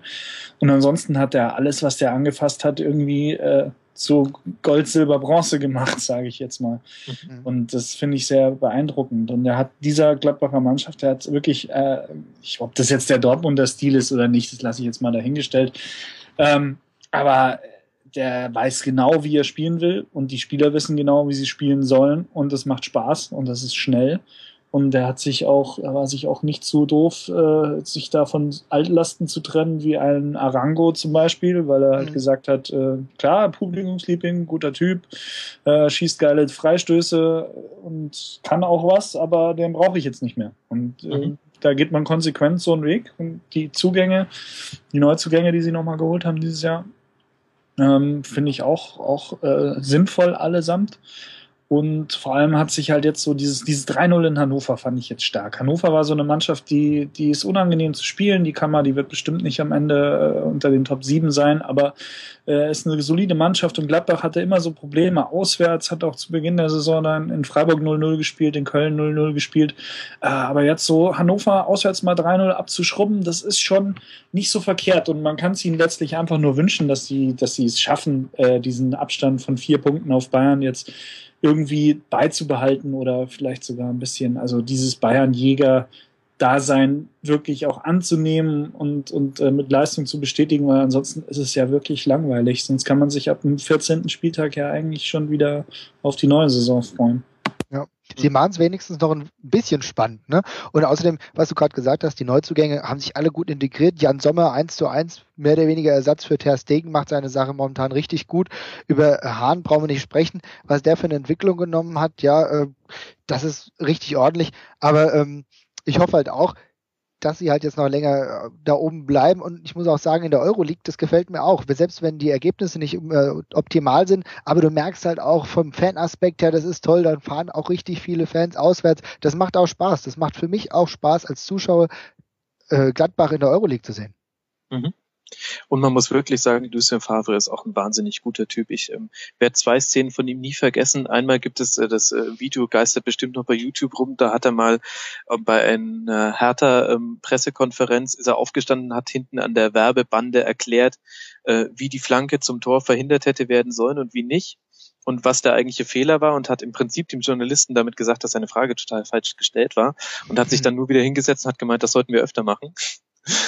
Und äh, die zweite Szene, das weiß ich noch, ähm, da haben sie gegen Dortmund gespielt und es gab äh, drei Abseitsentscheidungen hintereinander gegen Gladbach, die beide, äh, die alle drei ähm, Minimum zweifelhaft waren, eher Fehlentscheidungen und ähm, 20 Meter neben äh, Lucien Favre steht hat Jürgen Klopp, der hätte halt zu diesem Zeitpunkt den vierten Offiziellen schon komplett verspeist gehabt. Und äh, Lucien Favre hat nur äh, flehentlich zum äh, Schiedsrichter geguckt und ein Fragezeichen in die Luft gemalt. Und das war für mich die putzigste und netteste Geste aller Zeiten. Ja, großer, großartiger Typ. Ich mag den total gerne. Ich gönne dem jeden Erfolg da bei Gladbach. Definitiv. Und man muss sagen, das ist mir jetzt am Wochenende zum ersten Mal so wirklich aufgefallen, äh, Gladbach hat den zweitollsten Torschützennamen nach äh, Paderborns Kachunga, nämlich Chaka. Ja, der sein erstes Tor erst gemacht hat. Ja. Er, mhm. Deswegen ist es mir halt. jetzt erst aufgefallen. Er schafft es. Chaka, du schaffst es. Ja. aber gerade auch an der, an dem kann man, finde ich, äh, ganz gut festmachen, wie, wie stark Gladbach dieses Jahr eigentlich ist, weil äh, dass der den wirklich noch hinkriegt, den, den Chaka, das hätte ich nicht gedacht. Also ähm, gute Anlagen ja, aber irgendwie nicht so die Übersicht und nicht so das, Tempo, was man vielleicht braucht im Mittelfeld, hat man jetzt so gedacht die letzten Saison und ja, plötzlich ist er da. Plötzlich macht er das, was man von ihm will. Kaum wartet man zwei Jahre. Also auch die Geduld zu haben, finde ich stark, finde ich gut. Geduld ist ein wichtiger Aspekt. Nicht frühzeitig zwangstransferieren zum AC Milan oder wo er da schon äh, hingedacht wurde, ja, sondern einfach dabei bleiben und jetzt zahlt sich das aus. Super. Mhm. Apropos Geduld und es zahlt sich aus, damit kommen wir super zum nächsten Spiel. Mainz gegen Augsburg. Die Mainzer stehen da mit einem Vereinsrekord. Sie sind immer noch ungeschlagen nach dem achten Spieltag. Und man muss sich mal nur mal zurückerinnern, wie es vor der Saison aussah, wo Mainz erst in der Europa League Quali rausgefallen ist und dann im DFB-Pokal und es hat sich wirklich überall außerhalb von Mainz haben sich dunkle Gewitterwolken ähm, aufgezogen, aber die sind einfach cool geblieben wie immer. Und ich habe mich ehrlich gesagt gefragt, Flo, wo holen die immer nur diese Trainer her? Es sieht so aus, als würde Casper, wie wir ihn hier im Podcast nennen, perfekt zu Mainz passen. Ja, offensichtlich. Ich finde es ja auch gut, dass, äh, also, äh, der war interessant von Anfang an und als sie dann so richtig schön auf die Fresse bekommen haben in den ersten Spielen, dachte ich mir schon, au, au, au, au, hoffentlich äh, ist das nicht schon wieder vorbei, bevor man überhaupt weiß, was das so für ein Typ ist und was der so kann als Trainer. Äh, offens offensichtlich kann der sehr viel. Ähm, acht Spiele ohne Niederlage. Das haben sie ja nicht mal damals geschafft, als sie mit sieben Siegen, glaube ich, gestartet sind. Mhm. Mit der Mainzer Boy Band damals, als sie auch in München 2-1 gewonnen haben. Also äh, Respekt, gerade nach dem Saisonstart. Und wo sie die Menschen immer ausgraben, ich weiß es nicht. Ich weiß nicht mal, ob das der Herr Heidel immer in Eigenverantwortung hat oder ob der einen extra Trainer-Scout hat oder was auch immer. ähm, Nee, gut, toll, passt da richtig gut hin, macht da auch wieder so eine Aufbruchstimmung. Das ist ja wirklich auch das, was mich an Mainz so fasziniert, ist, dass die sich immer wieder so ein Stückchen neu erfinden. Mhm. Also, dass sich ja dieses Karnevalsverein und Spaß haben und alles geben, dass sich das nicht irgendwann so richtig abnutzt, ähm, sondern dass halt da auch immer wieder ein paar Schräubchen hier raus, da rein, äh, mal ein neuer Trainer, auch wirklich eine, eine Fluktuation im Kader, die schon relativ hoch ist, aber eben nicht so, dass es beliebig wird. Und also äh, absolut eine Bereicherung für die Liga und in dem Fall dann auch zu Recht da oben jetzt aktuell. Auch wenn ich nicht denke, dass sich das durch, also dass sich das halten wird. Die, die werden froh sein, wenn sie am Ende wieder bis zum 30. Spieltag in die Chance haben, am Platz 6 zu schnuppern. Ähm, mhm. Da wird es auch jetzt im Herbst wieder Phasen geben. Hm, ja, da sind dann vielleicht mal zwei Spiele, drei Spiele ganz schnell weg. Aber ähm, ich sehe denen gerne zu. Ich gucke die gern. Ja, macht ja dann auch im Endeffekt keinen Sinn, wenn sie jetzt dann Euroleague spielen, dann äh, erster Spieltag, dann der Euroleague ähm, Playoffs und dann fliegen sie wieder raus. Ja, ich meine, das kennen wir ja jetzt zweimal hintereinander so. Als Eintracht-Fan weiß ich, gucke ich da auch immer ein bisschen belustigt hin, ja, wobei ich habe wesentlich traurigere Phasen auch schon erlebt. Aber ähm, Mainz ist wirklich schön anzusehen, das muss man schon sagen. Das macht ja auch, selbst mir macht das einigermaßen Spaß, aber ich oh. äh, ja, doch, das ist, das tut mir auch manchmal weh, das sagen zu müssen, aber da muss man auch irgendwo objektiv das feststellen und was ich halt, äh, wo ich wirklich immer wieder meinen Hut ziehe, ist die Ruhe, die auch in Heidel ausstrahlt. Das macht der wahnsinnig gut. Ja, äh, er schottet er den Trainer dann auch ab und da gibt's auch keine Diskussion. Der, der bügelt das Blatt, das ist, hängt auch mit seinem Umfeld wahrscheinlich zusammen. Der hat äh, seine Pressevertreter wahrscheinlich auch so dementsprechend ausgewählt, dass das dann auch irgendwo passt, dass da gar nicht so äh, graue Wolken aufziehen. Aber das muss man erstmal schaffen, über so einen langen Zeitraum da Ruhe im Karton zu halten. Aber das, das, das gefällt mir. Was ich halt auch gut finde, sind halt äh, immer solche kleinen Neuerungen wie in der vergangenen Saison. Stellst du Loris äh, Karius dann irgendwann ins Tor. Ja, Karius fragt mich, wo sein Backtor ist. Oh, tut mir leid, diese, den müssen wir bringen. Okay. Du bist überqualifiziert für diesen Podcast. Tut mir leid, ja. Vergessen wir das einfach. Ja. Deckmantel des Schweigens. Ähm, das sind so Dinge, das funktioniert. Auch, auch ein Bell, den habe ich damals bei der Eintracht gesehen. Das, der kam überhaupt nicht an. Der hat, kam auf keinen grünen Zweig und ich hatte eigentlich schon gedacht, super Saison bei 1860 gespielt, das wird unser neuer Innenverteidiger. Nix war's. Und jetzt bei Mainz funktioniert er auch. Das ist halt, wenn du ein ruhiges Umfeld hast, können auch Talente wirklich gut gedeihen. Ich finde halt, im Heidel wird ganz oft seine Autohaus-Vergangenheit so ein bisschen negativ angehängt, aber äh, ich, ich, ich bewundere seinen Pragmatismus, einfach immer äh, dann Entscheidungen einfach zu treffen, weil sie getroffen werden müssen. Und dann einfach zu sagen, okay, ich gehe jetzt nach einem bestimmten Plan vor, was ist denn das Vernünftigste? Und dann wird es einfach gemacht. Ähm, das hat so was von der realen Wirtschaft, äh, das vielen anderen geschäftsführenden Menschen in der Bundesliga vielleicht hier und da mal fehlt. Einfach so dieses, äh, ja, wenn ich das gerade nicht zur Hand habe, dann nehme ich halt das nächst naheliegende. Mhm. Und äh, Loris Karius ist einfach so ein schönes Beispiel für das, dass sich da immer wieder was Neuer findet bei Mainz. Letztes Jahr oder die Jahre davor hatten sie halt mit Wettklo und, und äh, Heinz Müller zwei Keeper weit jenseits der 30, die sich da irgendwie duelliert haben und das war okay und das war gut. Und jetzt haben sie mit Loris Karius, mit Stefanos Capino, ich hoffe, ich spreche es richtig aus, äh, Herr Vogel, und Robin Zehntner haben sie jetzt drei Torhüter, die sind 21, 20 und 19 und es funktioniert auch. Also es ist, äh, ich finde es gut, so wie es ist. Mhm. Und sie haben es auch geschafft, ähm, einen Spieler wie Jonas Hoffmann zu einer wichtigen Stütze des Teams zu machen, der sich jetzt aber schlimmer verletzt hat. Ähm, was meinst du, Flo? Könnte das jetzt so ein bisschen die Delle in der Saison für Mainz werden? Ich muss ganz ehrlich sagen, ich habe jetzt nicht so viele Mainz-Spiele über 90 Minuten gesehen, um sagen zu können, äh, inwieweit der Hoffmann da so einen großen Einfluss hat. Ja, er ist gut ja, hat sich gut gemacht. Ja, Jürgen Klopp hat gesagt, hm, wenn die Verletzung von Blazikowski, glaube ich, war es, nicht gekommen wäre, hätten wir ihn sogar auch ganz gerne behalten. Ähm, ich, ich glaube im Zuge dessen, also wie gesagt, niemand geht davon aus, dass sie sich jetzt auf Platz äh, drei oder vier halten. Und mhm. wenn jetzt dann mal für die Zeit, die Hoffmann ausfällt, dann auch zwei, drei Niederlagen dazukommen, ist das für Mainz jetzt auch kein Beinbruch. Aber ich glaube, also gerade dieser äh, Gyro, den sie sich da geholt haben, mhm. ähm, der läuft jetzt gerade mal so richtig rein, habe ich so das Gefühl, dass das auch ein richtig, richtig guter ist.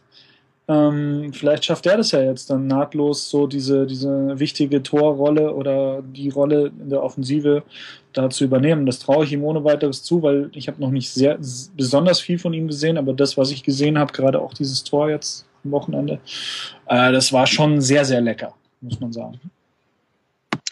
So, und dann haben wir noch das vierte ungeschlagene Team, das ist die TSG Hoffenheim. Und meiner Meinung nach hatten sie ein bisschen Glück, dass sie noch äh, ungeschlagen sind. Ähm, wie, habt, wie hast du das Spiel gesehen, Marvin? Ähm, ist der HSV, so wie sie jetzt gespielt haben gegen Hoffenheim, beim 1 zu 1 ein Kandidat fürs obere Mittelfeld der Liga? Naja, also obere Mittelfeld würde ich jetzt nicht ganz so sehen, ja, aber mhm. äh, man merkt schon, dass der HSV wirklich wieder zu, zu einem ordentlichen Spiel zurückgefunden hat. Ähm, Lasogga wird immer kritisiert, aber er macht die Buden. Wer mir wirklich, wirklich gut gefällt, ist Nikolai Müller. Ja, das hätte ich auch nicht unbedingt erwartet, dass er von Mainz direkt auch gleich beim HSV so gut einschlägt. Also da ist schon Potenzial da. Und mhm. äh, sie haben ja Baumann auch ein und das andere Mal vor schwierigen Herausforderungen gestellt, die er überaus gut gemeistert hat. Also eine grandiose Partie vom äh, Hoffenheimer Torwart. Ähm, aber man merkt schon, äh, der Aufwärtstrend ist da und mit dem neuen Trainer Zinnbauer, der anscheinend sehr motivierend auf die Spieler wirkt und die haben auch ein relativ gutes Bild über ihren neuen Trainer, äh, kann das schon so werden, dass sie so zumindest mit dem Abstieg mittelfristig nichts mehr zu tun haben werden. Mhm. Hand aufs Herz, ähm, wird der HSV am Ende in der Tabelle vor euch stehen oder hinter euch? Ähm, grausamerweise, ja, nee, das ist äh, eine gute Frage. Vor uns denke ich schon. Ganz klar, damit habe ich mich gestern auch auseinandergesetzt. Wenn, denn vom spielerischen Potenzial, wenn Zinnbauer es schafft, das wirklich auszuschöpfen, sind sie besser als, als wir. Ganz klar. Mhm. Auf jeden Fall. Auch ein Holtby, wenn der endlich mal endlich mal wieder Fuß fasst. Ich habe den äh, vor ein paar Wochen noch bei Tottenham gesehen, da war das überhaupt nichts. War ich, war ich mal in London, habe mir das mal ein bisschen angeschaut. Aber wenn er wirklich mal wieder in Fahrt kommt zu seiner äh, wie ähnlich zu seiner Zeit wie bei Schalke, dann kann das richtig gut werden. Aslan macht für mich auch ein ums andere gutes Spiel. Auch ein Walon Berami ist eigentlich ein Spieler, den Hamburg geholt hat, der eigentlich weit über der Qualität vom HSV anzusiedeln ist. Dass der, dass die den überhaupt holen konnten und dass er jetzt halt auch dauerhaft spielt, wird sich auf auf längere Sicht noch auszahlen, wenn der Laden ruhig bleibt. Mhm. Also ich sehe das auch so. Der HSV hat bei, bei Transfermarkt, für die ich ja arbeite, einen Gesamtmarktwert von 80 Millionen. Ähm, der Kader, das ist Platz 9 im Liga-Vergleich und ungefähr da in dem Umfeld sehe ich die am Ende auch. Also die klar, wenn, wenn, wenn da mal wieder sich gewisse Dinge eigendynamisch entwickeln äh, im Umfeld, wenn da mal wieder richtig Knies drin ist, dann kommt man da auch nicht so schnell unten raus, aber ich, ich habe schon die Vermutung, dass sie das jetzt schaffen werden und sich dann relativ bald ins gesicherte Mittelfeld verabschieden werden. Also das Potenzial dafür ist auf jeden Fall da. Und dann stehen sie mhm. am Ende tatsächlich wahrscheinlich auch vor Frankfurt. Ja. Und die europäischen Teams können schon mal Google Earth anwerfen und sich die Route nach äh, Hoffenheim raussuchen lassen, weil es sieht nicht so aus, als ob die sich da oben so schnell wegkicken lassen. Ich finde das, find das sehr spannend. Hoffenheim. Ja. Wollen wir nicht über die auch noch reden oder wolltest du jetzt woanders hin? Ich wollte eigentlich zu Paderborn überleiten, aber wir können sehr mhm. gerne noch kurz über Hoffenheim reden. Meine These ist ja dazu, dass die eigentlich gar nicht so viel anders spielen als letzte Saison. Ich habe bloß das Gefühl, sie haben jetzt einfach diese Konstanz, die in der letzten Saison total abgegangen ist, wo sie wahnsinnig viele Spiele hergeschenkt haben. Die haben sie jetzt. Also die verlieren jetzt halt auch nicht in Hamburg und ähm, die haben eigentlich keinen Ausreißer in diesen acht Spielen bisher drin gehabt. Und das ist für mich schon Kurs Europa. Wie siehst du haben Sie die Konstanz, sorry, wenn ich euch äh, gerade unterbreche, haben Sie die Konstanz auch eingekauft, vielleicht mit einem endlich gesunden Schwegler, der äh, das Mittelfeld da wirklich gut stabilisiert? Seht ihr das? In erster Linie finde ich, dass sie halt äh, es vermeiden, so Freak-Ergebnisse drin zu haben. Die haben ja letztes Jahr, glaube ich, die zweitmeisten Gegentore kassiert. Und ich hatte schon zum Ende der letzten Saison den Eindruck, dass äh, wenn die es nur schaffen, ihren Spielstil auf der einen Seite beizubehalten, aber ein bisschen besser defensiv zu stehen, äh, dass die dann auf jeden Fall ein Top-5-Kandidat sind in der jetzt laufenden Saison. Und so ein bisschen kristallisiert sich das raus. Also die, sie, sie spielen einfach alles in allem ein bisschen seriöser. Ähm, diese, diesen Schritt dann nochmal, diese Stellschraube, die Leverkusen jetzt vielleicht noch fehlt ähm, mhm. in ihrem Spiel das hat Hoffenheim irgendwie geschafft. Das hat Gistol geschafft, da so gerade auch so individuelle Fehler im Defensivbereich abzustellen. Ähm, jetzt gegen HSV war sicherlich auch mal ein bisschen Glück dabei. Aber äh, so ein Spiel letzte Saison wäre wahrscheinlich 3-3 ausgegangen oder 3-2 für den HSV. Jetzt nimmt halt Hoffenheim halt auch einfach mal ein 1-1 mit. Ja? Mhm. 1-1 ist nicht sexy, aber ein 1-1 auswärts ist halt ein Punkt, den man, den man, den man gerne mal mitnimmt. Und ja. deswegen, ich, ich denke, Hoffenheim wird sich am Ende so zwischen fünf und sieben durchaus einfinden. Ja, auch, auch weil sie halt natürlich jetzt einen richtig guten Torhüter mit Oliver Baumann dazu gewonnen haben. Ne? Das ist, ist schon eine Hausmarke. Hausnummer. Ja, wie du schon sagst, richtig, richtigerweise, ich glaube, da so einen neuen Torwart, so einen wie Schwegler drin, das ist schon nicht so verkehrt. Also ja, hat das Ganze auf jeden Fall stabiler gemacht. Wir dürfen gespannt sein, wo die TSG landet, aber wir sind uns ja erstaunlich einig, dass der Weg nach Europa führt. Da kann man jetzt Europa zu gratulieren oder nicht, je nachdem, wie man das sieht. Lasst uns zum zweiten Sonntagsspiel kommen. Der Marvin ist jetzt äh, viel zu gut gelaunt durch diese Sendung gekommen. das ändert sich schlagartig. ja. Ich höre es schon, wie deine Laune viel, viel schlechter wird. Also, auswärts in Paderborn, 3 zu 1 verloren nach 1-0 Führung. Marvin, was war da los? Ja, nix war da los, überhaupt nix. Aber ich weiß nicht, ob ihr euch dieses grausame Stück Fußball überhaupt angeschaut habt. Ich, äh, habt, ich hoffe, ihr habt es nicht gemacht, denn die erste Halbzeit war ganz, ganz fürchterlich von beiden Mannschaften, aber natürlich noch von eher, eher von der Eintracht, die überhaupt nichts auf die Kette bekommen haben. Aber das ist, zieht sich eigentlich ein bisschen durch die Saison bei der Eintracht. Natürlich haben wir schon relativ viele Punkte geholt. Ja, mit zwölf Punkten aus jetzt leider acht Spielen ähm, stehen wir ja noch relativ gut da. Aber das Spielkonzept ist leider überhaupt nicht zu erkennen. Dass wir dann natürlich in der 57. Minute noch durch eine Einzelaktion mehr oder weniger von Meyer, der wie so oft äh, einen wunderbaren Schuss hat und den dann auch äh, ins Tor unterbringen kann. In Führung gehen ist schön, aber wenn wir spielerisch daraus nichts machen können, geht so ein Spiel halt verloren. Da waren wir auch teilweise wirklich, wie soll ich sagen, wir waren ja hilflos, ja. Und das hängt halt auch damit, es ist eine Kombination mehrerer Dinge. Du merkst halt, dass bei der Eintracht wirklich viele Spiele fehlen. Jetzt zuletzt Zambrano, der der Innenverteidigung halt natürlich einen großen Halt gegeben hat und dann über die Außen, da kann Ochipka mal versucht, versuchen einigermaßen gut zu spielen, aber er macht es nicht dauerhaft. Da fehlt ein Jagba und auch auf der Rechtsverteidigerposition fehlt uns einfach ein Jung, der jetzt gegangen ist zu äh, Wolfsburg. Das, den konnten wir bislang noch nicht gleichwertig ersetzen.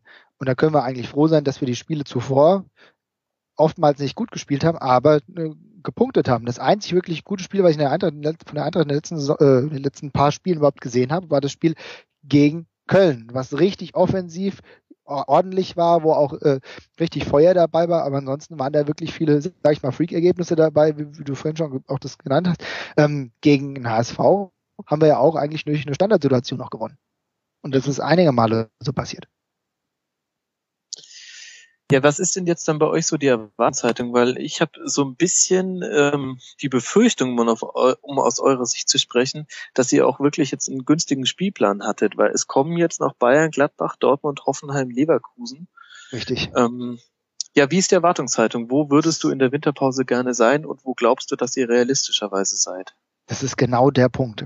Ähm, in der, es hat sich schon in der Vorbereitung angekündigt, dass die Eintracht auf sehr wackeligen Beinen steht. Und dass vieles nicht so gut ist, wie es in der vergangenen Saison hätte sein können. Da waren es andere Faktoren, die mit reingespielt haben, dass es im Endeffekt nicht so gut lief. Diesmal haben wir einen wesentlich schwächeren Kader der einfach viele äh, Wechsel und Ausfälle nicht kompensieren kann. Das fängt an im, im defensiven Mittelfeld, wo wir einen Schwegler abgegeben haben, der auch teilweise in der letzten Saison verletzt war, aber dann konnte das irgendwie kompensiert werden. Ein Rode äh, ist jetzt zu Bayern gegangen, sitzt dort äh, spektakulärerweise auf der äh, Bank, obwohl er. Äh, War nicht abzusehen, ne.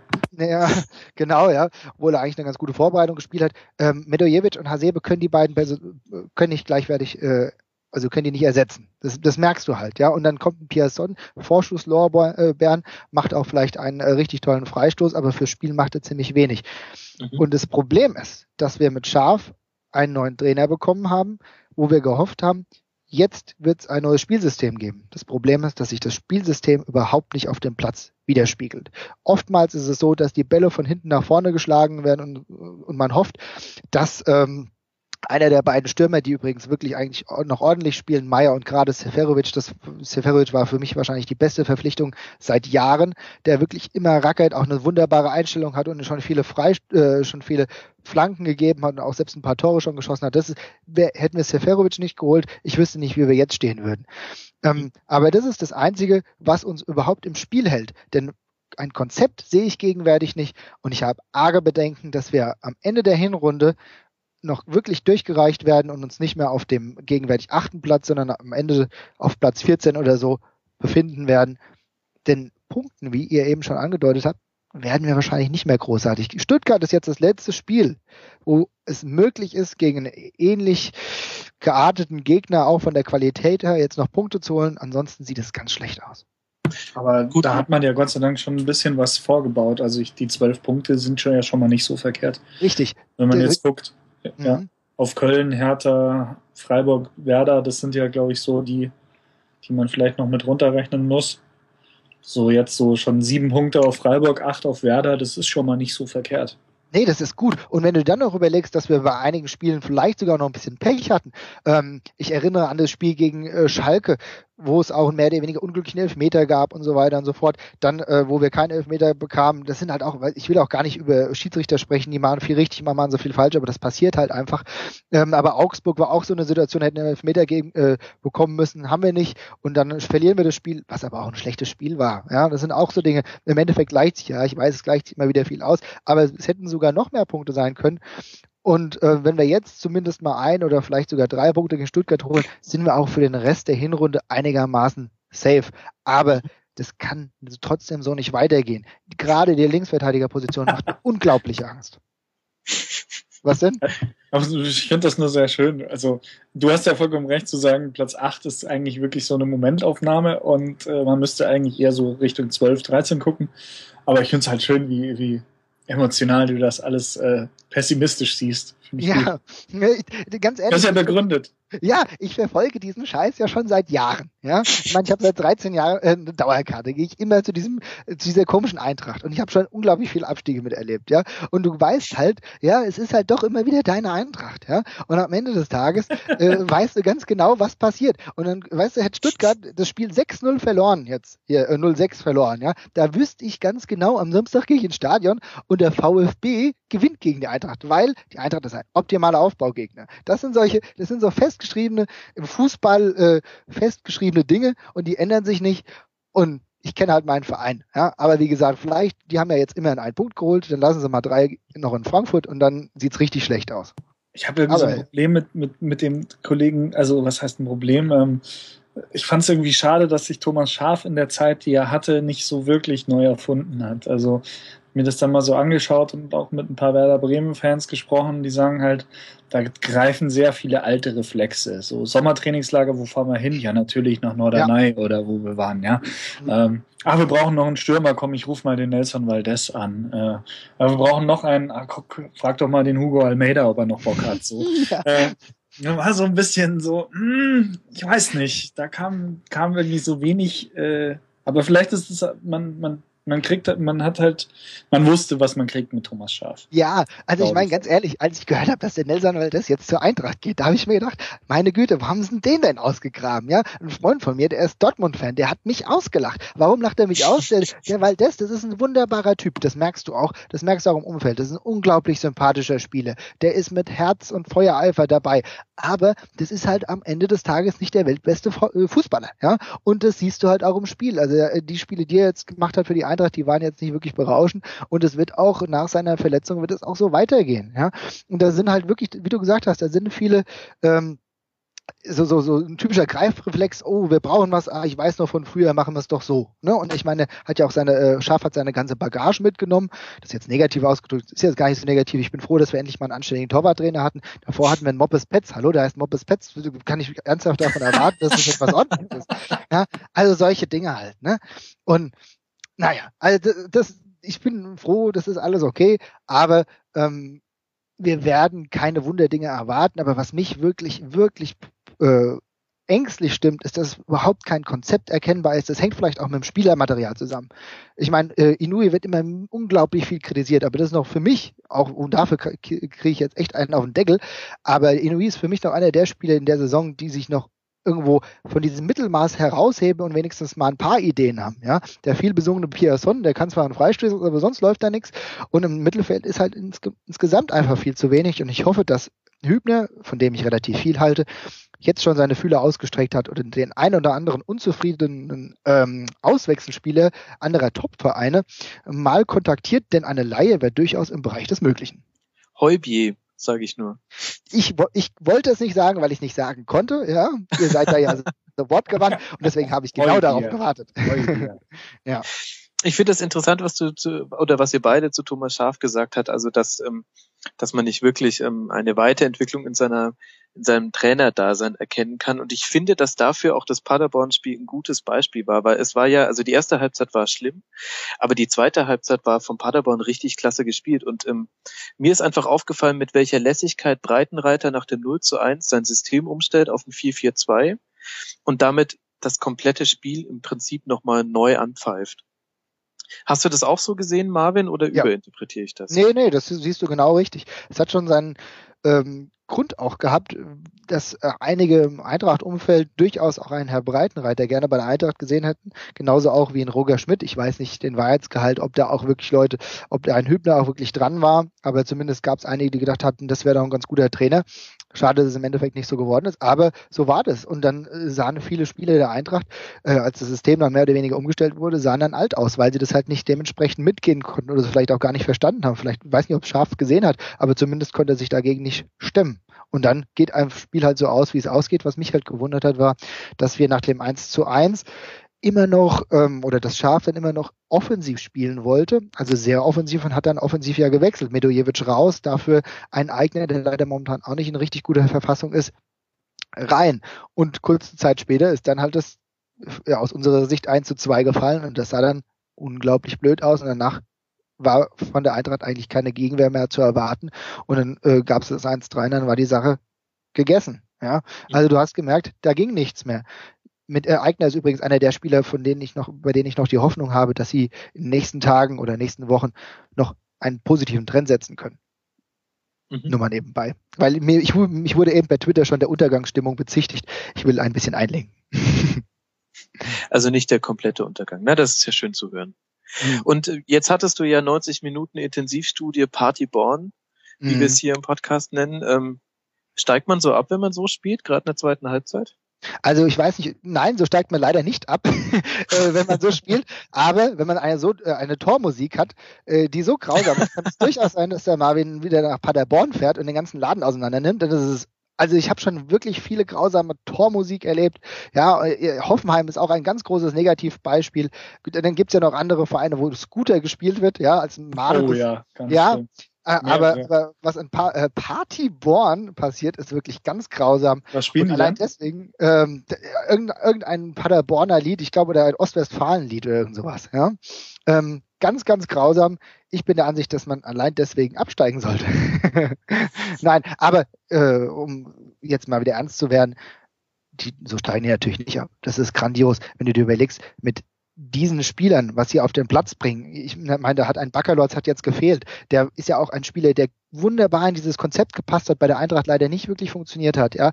Und da reinpasst ein Stoppelkamp. Ich hätte nie gedacht, dass Stoppelkamp so gut Bundesliga spielen kann. Es funktioniert. Das hätten die bei 60 und Hannover auch nicht gedacht, glaube ich. Ja. Und das, das, ist halt der Verdienst von André Breitreiter. Da ziehe ich meinen Hut. Ich bin gespannt, ob ein wirkliches Tief kommt. Wenn es kommt, wie tief es wird. Mhm. Und jetzt für die Eintracht, ähm, du hast vorhin noch bei Mainz, glaube ich, gesagt, ähm, ein Lob der Geduld, dass man da am Trainer lang festgehalten hat und ähm, einfach auch ruhig geblieben ist. Ähm, meinst du, das muss jetzt bei der Eintracht auch so sein, dass man also durch die Saison müsst ihr jetzt einfach durch mit Schaf, egal wie.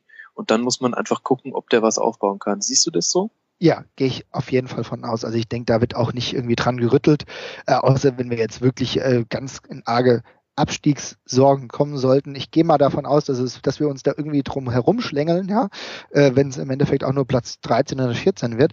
Aber es wird interessant sein äh, zu sehen, ob das äh, Scha äh, Konzept scharf über längere Zeit Bestand hat. Denn da gab es auch schon die ein oder anderen Gerüchte.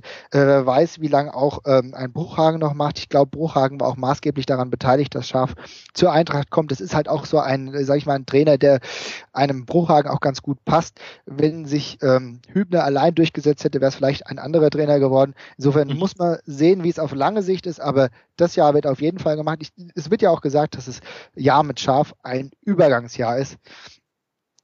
Da müssen wir halt abwarten, auch wie viele neue Spieler äh, an Land gezogen werden können. Ich habe noch ganz andere Sorgen, wenn ich mir die Eintracht angucke und sehe den Wegfall der U23, die äh, was unglaublich auch Probleme reißt. Wir mussten uns jetzt einen neuen Torhüter mit Hildebrand holen. Sonst hätten wir als dritten, vierten Torwart einen, einen von der U23 nehmen können. Also mhm. da sind noch viele Dinge, ähm, bei denen ich mir noch nicht sicher bin, dass das mit der Eintracht wirklich gut funktioniert. Und ähm, da gibt's auch noch keine Konzepte, die ein Schaf hat, auch die ein Hübner nicht hat. Die U19 ist momentan in ganz großer Abstiegsgefahr. Das wird alles noch ein großes Thema. Wichtig ist halt, dass die Bundesliga-Mannschaft einigermaßen ordentlich die Klasse hält und dann sehen wir weiter. Aber dieses Jahr wird auf jeden Fall mit Schaf gemacht. Ob es das nächste Jahr dann so weitergeht, müssen wir schauen. Wir sind gespannt. Dann lasst uns mal noch die letzten beiden Spiele kurz besprechen, die wir noch nicht angesprochen haben. Und zwar einmal Freiburg gegen Wolfsburg 1 zu 2 und das ausgerechnet am goldenen Band geht an äh, Daniel Caligiuri, der nach fast 100 Spielen für den SC und ewig langer Tormisere jetzt gleich einen Doppelpack geschossen hat. Ähm, Flo, wie hast du das Spiel gesehen? Ja, Freiburg äh, immer viel, viel äh, Aufwand, wenig Ertrag ist so, glaube ich, das, was über diesem Verein in dieser Saison noch steht. Ähm, ich hatte so gefühlt gedacht, dass die, also ohne jetzt sich mich der erste Impuls war, auch so schlecht stehen die doch gar nicht da, die spielen doch eigentlich ganz anständig. Und als ich dann auf die Tabelle guckte, erschrak ich mich so ein bisschen, dass sie noch nicht gewonnen haben und mhm. äh, mit fünf Punkten nur knapp vor Werder stehen. Und äh, wobei nur zwei Punkte hinter Dortmund, muss man ja auch mal sagen. ähm, ja, also dass man mal daheim gegen Wolfsburg 1-2 verliert, ist jetzt nicht so schlimm, aber wenn es halt das achte Spiel ohne Sieg in Folge ist, dann entwickelt sich da so eine Dynamik draus und man weiß es ja, wie das ist. Das weiß man ja in, Wert, in Bremen jetzt auch. Ähm, es ist keine schlechte Mannschaft, Freiburg, aber es, es, ist halt auch leider keine Mannschaft für die obere Tabellenhälfte. Und, mhm. äh, ich weiß nicht, ich kann nicht beurteilen, da bin ich einfach von Hamburg auch geografisch zu weit weg von Freiburg. Ähm, inwieweit sich der, der Christian Streich vielleicht auch irgendwann mal abnutzt, das kann ich nicht beurteilen. Ich kann es mir nur vorstellen, dass es irgendwann vielleicht passieren könnte. Da muss man sich da eben auch wieder ein bisschen neu erfinden. Das habe ich jetzt heute oft genug gesagt, aber es stimmt leider auch in manchen Fällen. Und ja, um auf Wolfsburg, auf Wolfsburg zu kommen, ähm, die sind dieses Jahr einfach äh, so gefestigt, dass die halt um Platz 4, 5 mitspielen. Mhm. Nicht nur. Tatsächlich nicht nur, nur 4, 5, nicht vielleicht sogar höher? Ja, vielleicht auch um 3. Jetzt, wo Dortmund noch hinten weg ist, klar. Also ich meine, die nächsten Spiele sind zu Hause gegen Mainz, auswärts in Stuttgart und dann zu Hause gegen HSV. Ich würde sagen, da kann man, wenn man sich nicht ganz dumm anstellt, mit neun Punkten rausgehen. Und ähm, dann könnten die sich da oben doch echt festkrallen. Könnten schon, ja. Manchmal fehlt mir noch so ein bisschen so die Fantasie. Das ist alles sehr nett und sehr solide, aber äh, irgendwie so dieser richtige spezielle Funken, wo ich sage, boah, Champions League Mannschaft, der fehlt mir noch so ein bisschen. Aber na, tatsächlich, wenn man einfach nur wie ein Eichhörnchen Punkte sammelt und am Ende mit einem Punkteschnitt von zwei Punkten pro Spiel rauskommt. Also ich glaube, mit 68 Punkten am Ende der Saison bist du auf jeden Fall in der Champions League. Und das könnten die schon hinkriegen. Doch, klar. Ähm, die Frage ist halt, jetzt kommen wir, greifen wir nochmal zurück auf Dortmund, aber die Frage ist, wie weit können sich die Dortmunder Spieler motivieren, jetzt nochmal so viel draufzupacken, um am Ende wieder nur am Platz zwei, also nur auf Platz zwei zu landen? Ja, also ich glaube, beim FC Bayern ist der Ansporn, nochmal Meister zu werden, obwohl es halt auch immer dasselbe ist, äh, aber einfach noch höher, weil am Ende kriegst du halt da so, die, so, ein, so ein Stück Silberware in die Hand gedrückt. Und bei Dortmund sich jetzt nochmal so richtig, richtig zu verausgaben und richtig den, den, den Kahn aus dem Dreck zu ziehen, um halt am Ende einen feuchten Händedruck zu kriegen für Platz zwei, ist halt wirklich die Frage. Ja. Aber klar, du willst natürlich in die Champions League kommen, aber das bist du mit Platz drei auch oder mit Platz vier. Also ja, du hast sicherlich recht. Also Wolfsburg auf Platz drei kann ich mir schon auch vorstellen, wenn ich es auch nicht unbedingt mögen muss. Also. ja gut, wer will das schon? Hoffenheim auf drei, Wolfsburg auf fünf. Ähm, lass uns noch mal kurz auf Freiburg zurückkommen. Du hast gesagt, du kannst aufgrund der geografischen Distanz nicht so ganz beurteilen, ob Christian Streich sich abnutzt. Jetzt sitzt der Marvin so ungefähr auf der Hälfte der Strecke näher dran an Freiburg. Mhm. Meine These zu Christian Streich ist so ein bisschen, ähm, er lässt sich festmachen an dem Umgang mit diesem äh, mit diesem Naldo-Foul im äh, 16er, mit dem, für das er eigentlich mit Gelb-Rot vom Platz hätte fliegen müssen und dann hätte Freiburg beim Stand von 0-1 einen Elfmeter bekommen. Und mir ist aufgefallen, dass äh, Christian Streich ähm, so eine Attitüde entwickelt hat, nach den Spielen immer auf solche Szenen zurückzukommen und dann so ein bisschen fängt so ein Underdog-Geheule an. Und ähm, ich habe so ein bisschen den Eindruck, und äh, da bin ich gespannt, ob du mir zustimmst, Marvin, dass das genau das Problem bei Freiburg ist. Die haben das Gefühl, es ist alles nicht so wild. Die haben jetzt fünf Un Unentschieden, ähm, auch teilweise gegen deutlich bessere Mannschaften. Und ähm, das liegt halt quasi nur an so einer allgemeinen Ungerechtigkeit der Welt, dass äh, Freiburg einfach noch nicht gewonnen hat. Und ich habe so ein bisschen das Gefühl, denen fehlt der Willen, den Bock jetzt wirklich mal selber umzustoßen und sich selber da rauszuziehen. Siehst du das, das ähnlich? Das ist ein guter Punkt, aber ganz ehrlich, Streich macht das schon über Jahre hinweg. Das ist ja, das ist schon immer wieder, dass er da rumheult, wenn irgendwas ungerecht ist. Das ist ja nicht, nicht erst diese Saison so, das war in der Vergangenheit auch schon so und irgendwo haben sie es ja doch, auch in der letzten Saison haben sie es ja geschafft, sich am Ende des Tages in der Tabelle so zu positionieren, dass sie nichts mit dem Abstieg zu tun hatten, auch wenn es manchmal knapp war. Ähm, aber grundsätzlich, was mir missfällt, das ebenfalls und zwar deutlich, denn äh, es bringt auch nichts, sich immer darüber zu beschweren. Ich äh, beschwere mich manchmal, dass sich äh, Vertreter der Eintracht zu wenig darüber beschweren. Ja, äh, Streich macht das äh, für drei Vereine wett und ähm, äh, da muss ich halt schon sagen, das kann ein Grund sein, denn er bietet natürlich seinen Spielern dadurch auch irgendwo eine gewisse Ausrede zu nach, nach dem Motto, naja, die Welt ist ungerecht, was soll man machen, wenn es halt so blöd läuft. Aber ich glaube schon, dass Freiburg am Ende auch wieder, ähm, ja, ich sag mal, die Kurve kriegen wird. Ja, denn äh, ich muss auch sagen, ich habe auch irgendwo Respekt davor, dass immer wieder neue Talente hochkommen, von denen ich davor nichts gehört habe. Ja, auch ein Kerk, der jetzt äh, das Tor geschossen hat und da gibt's ja noch andere. Was mhm. ich übrigens äh, sagen muss, war das was eine tolle Verpflichtung war. Das wird sich auch in der nächsten Zeit, denke ich, noch, noch zeigen. Ist, äh, Darida. Ähm, Darida wurde ungefähr zur gleichen Zeit verpflichtet, als wir Václav Katlec bekommen haben. Ja, äh, Darida war einer der besten Spieler in Tschechien und das wird er auch äh, bald noch in der Bundesliga mal über dauerhaft Zeit zeigen. Ähm, also da hat Freiburg schon viel richtig gemacht. Ich weiß nicht genau, inwiefern das halt passt, aber äh, Streich geht mir schon manchmal ganz schön auf den Keks mit seinem Rumgeheul. Streich geht einem gegen den Strich. Ja. ja. Oi. Wenn ihr so gut, ich weiß nicht, 15. Wenn ihr so gut drauf seid, dann müssen, dann können wir jetzt auch über Schalke reden, ohne dass es weh tut, würde ich sagen. Flo, ähm, sollte man Schalke-Spiele unter Di Matteo nie wieder zum Topspiel ansetzen? Oder ist es jetzt übertrieben? Das ist, glaube ich, ein bisschen übertrieben. Ähm, ich glaube, Di Matteo tatsächlich äh, das Einzige, was er jetzt gerade auch richtig gut machen kann, ist das Ganze so ein bisschen zu stabilisieren. Und er ist ein sehr guter Stabilisator, sagen wir es mal so. Ähm, weil ich hatte so das Gefühl, bei Schalke immer äh, hat sich immer in so zwei Spielrhythmus äh, immer ein neuer Trend. Also es war so eine richtige Achterbahnfahrt. Du konntest eigentlich genau wissen, wenn die unter der Woche irgendwie am Wochenende verloren haben und unter der Woche in der Champions League schlecht gespielt haben, dann gewinnen sie hundertprozentig das nächste Spiel. Ja, oder äh, wenn sie dann aber gegen Dortmund das Derby gewinnen, dann, dann war mir eigentlich auch schon klar, dass sie dann gegen Maribor es aber auch richtig, richtig schön verkacken. Ich glaube, das war direkt in der Abfolge danach. Ähm, und einfach diese, diese äh, dann doch berechenbare Achterbahnfahrt äh, wieder zu beenden, das ist jetzt so die Aufgabe von Di Matteo. Insofern fand ich den ja, Schritt schon mutig, weil der ja jetzt doch sehr, sehr lange raus war. Und wenn man will, wenn man so will, hat er ja eigentlich nur davor äh, mal einen Drittligisten und einen Zweitligisten in England trainiert und äh, dann halt zwei Monate Chelsea. Mhm. Und ähm, dass das einen schon qualifiziert, um bei Schalke den, den Laden äh, mal feucht durchzuwischen. Hm, ja, also ich traue es ihm durchaus zu. Ich, ich habe den damals im Zuge des, äh, des Champions League-Finals in München auch mal, äh, also selber live kennengelernt, ist betrieben, aber ich war bei ein paar Pressekonferenzen mit ihm in London dabei. Er ist ein sehr angenehmer Typ, ähm, sehr klar auch in dem, was er will. Und das ist jetzt nicht das Verkehrteste. Und insofern ist er zwar jetzt auch nicht der Mega-Charismatiker, aber schon ein Gegenentwurf zu Jens Keller. ein Gegenentwurf ist so gerade für so kurzfristige Änderungen immer nie so verkehrt, glaube ich. Mhm. Ja, er wirkt auf jeden Fall wesentlich souveräner, sage ich mal. Ne?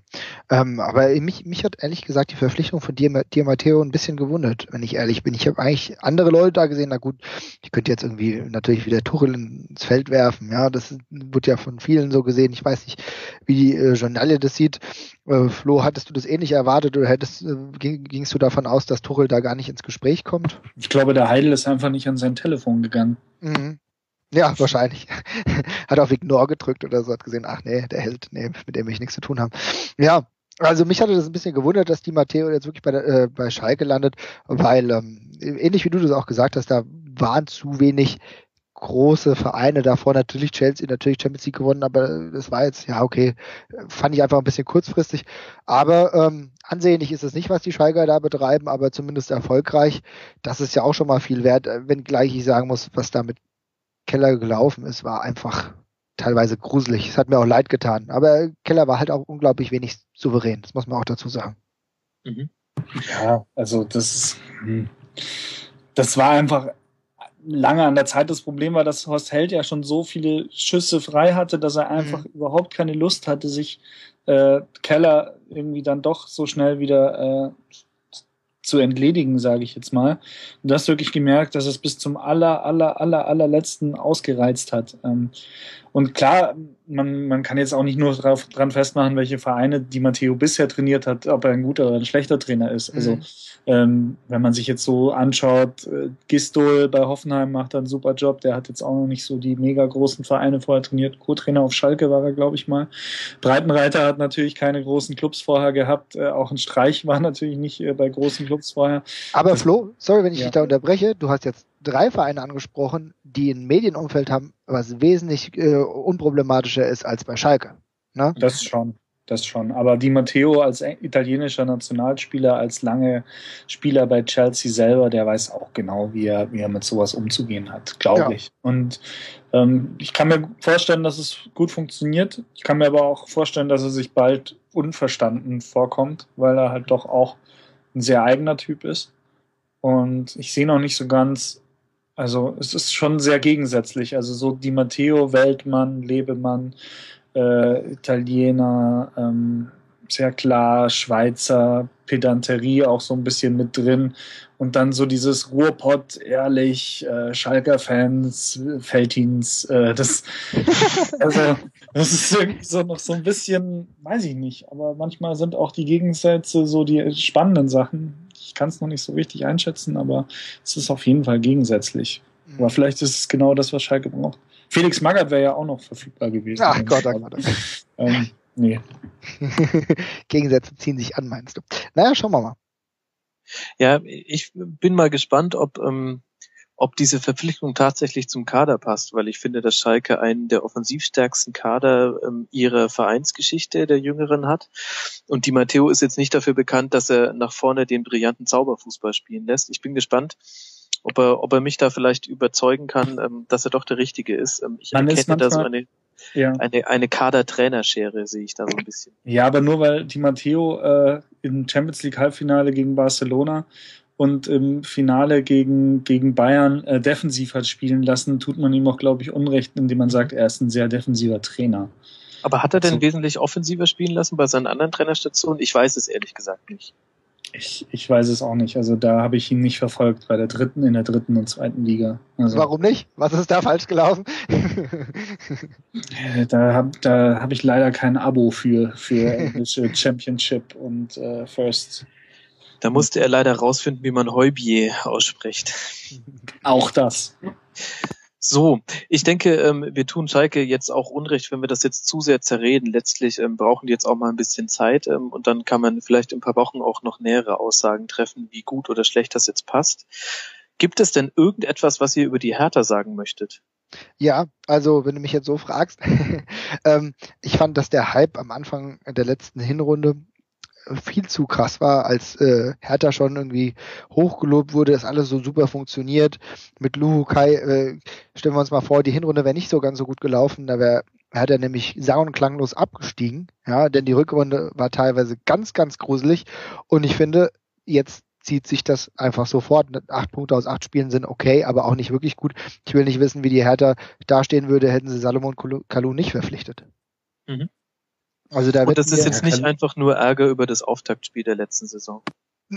Ich erinnere verdammt. mich da an eine, was war es, 6 zu 1? Ja, verdammt, du hast mich. Nein, nein, das ist nicht nur das, aber äh, das kann vielleicht im Unterbewusstsein eine Rolle spielen. Mhm. Ich finde der Kalu, also die, über den bin ich total überrascht. Der war, äh, klar, es ist der Spieler vom FC Chelsea, der Champions League-Sieger geworden ist. Ja, aber, aber auch bei Lille, ne? Genau.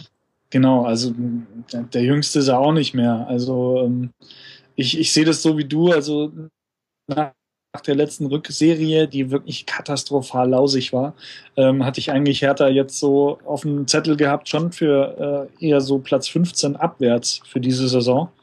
Dafür haben sie sich ganz gut geschlagen. Also ähm, wenn man zu Hause gegen Wolfsburg gewinnt und gegen Stuttgart gewinnt, äh, kann man auch mal auf Schalke verlieren. Das ist dann nicht so schlimm. Also die Heimspiele sind so ein bisschen so der Knackpunkt. Jetzt spielen sie glaube ich, gegen Hamburg kommende Woche. Die kann man auch mal schlagen zu Hause. ähm, ja, ich habe die ja live gesehen gegen Stuttgart. Da war, da war ich ja, äh, wie ich schon erwähnte. Mhm. Da war ich überrascht, wie gut die wirklich sind. Also ich hätte die, ich hätte die schlechter irgendwie auf dem Zettel gehabt. Von daher mal schauen, was dabei rauskommt. Das ist vielleicht das schönste Schlusswort, das wir je bekommen werden. Mal schauen, was dabei rauskommt. ähm, Flo Marvin, ich danke euch sehr für eure Zeit, die ihr euch genommen habt und äh, für die guten Gespräche über den achten Spieltag. Gerne. Ich würde mich freuen, jeden Gerne einzelnen doch. von euch äh, nochmal zu begrüßen ähm, und sage vielen Dank nach Hamburg. Äh, danke Flo, dass du dabei warst. Ja, sehr gerne. Auf bald. Sehr gerne, wirklich. Und ähm, ebenso, äh, Marvin, ähm, an alle Hörer da draußen, hört euch den Eintracht-Podcast an auf Twitter als Eintracht-Podcast mit einer Acht an einer Stelle im Wort, die ihr selber rausfinden müsst. Das ist der Intelligenztest, um den Twitter-Handle zu finden. Marvin, äh, vielen Dank, äh, dass du mit dabei warst. Hat großen Spaß gemacht. Es war mir eine Ehre. Vielen Dank. Und dann sage ich ähm, allen Hörern da draußen äh, vielen Dank fürs Zuhören. Wir hören uns nach dem nächsten Bundesligaspieltag. Ab jetzt gibt's uns wieder regelmäßig. Verbreitet die Kunde, folgt uns bei Twitter, Facebook und wenn ihr wollt, sogar bei Google Plus. Und dann hören wir uns demnächst. Bis bald.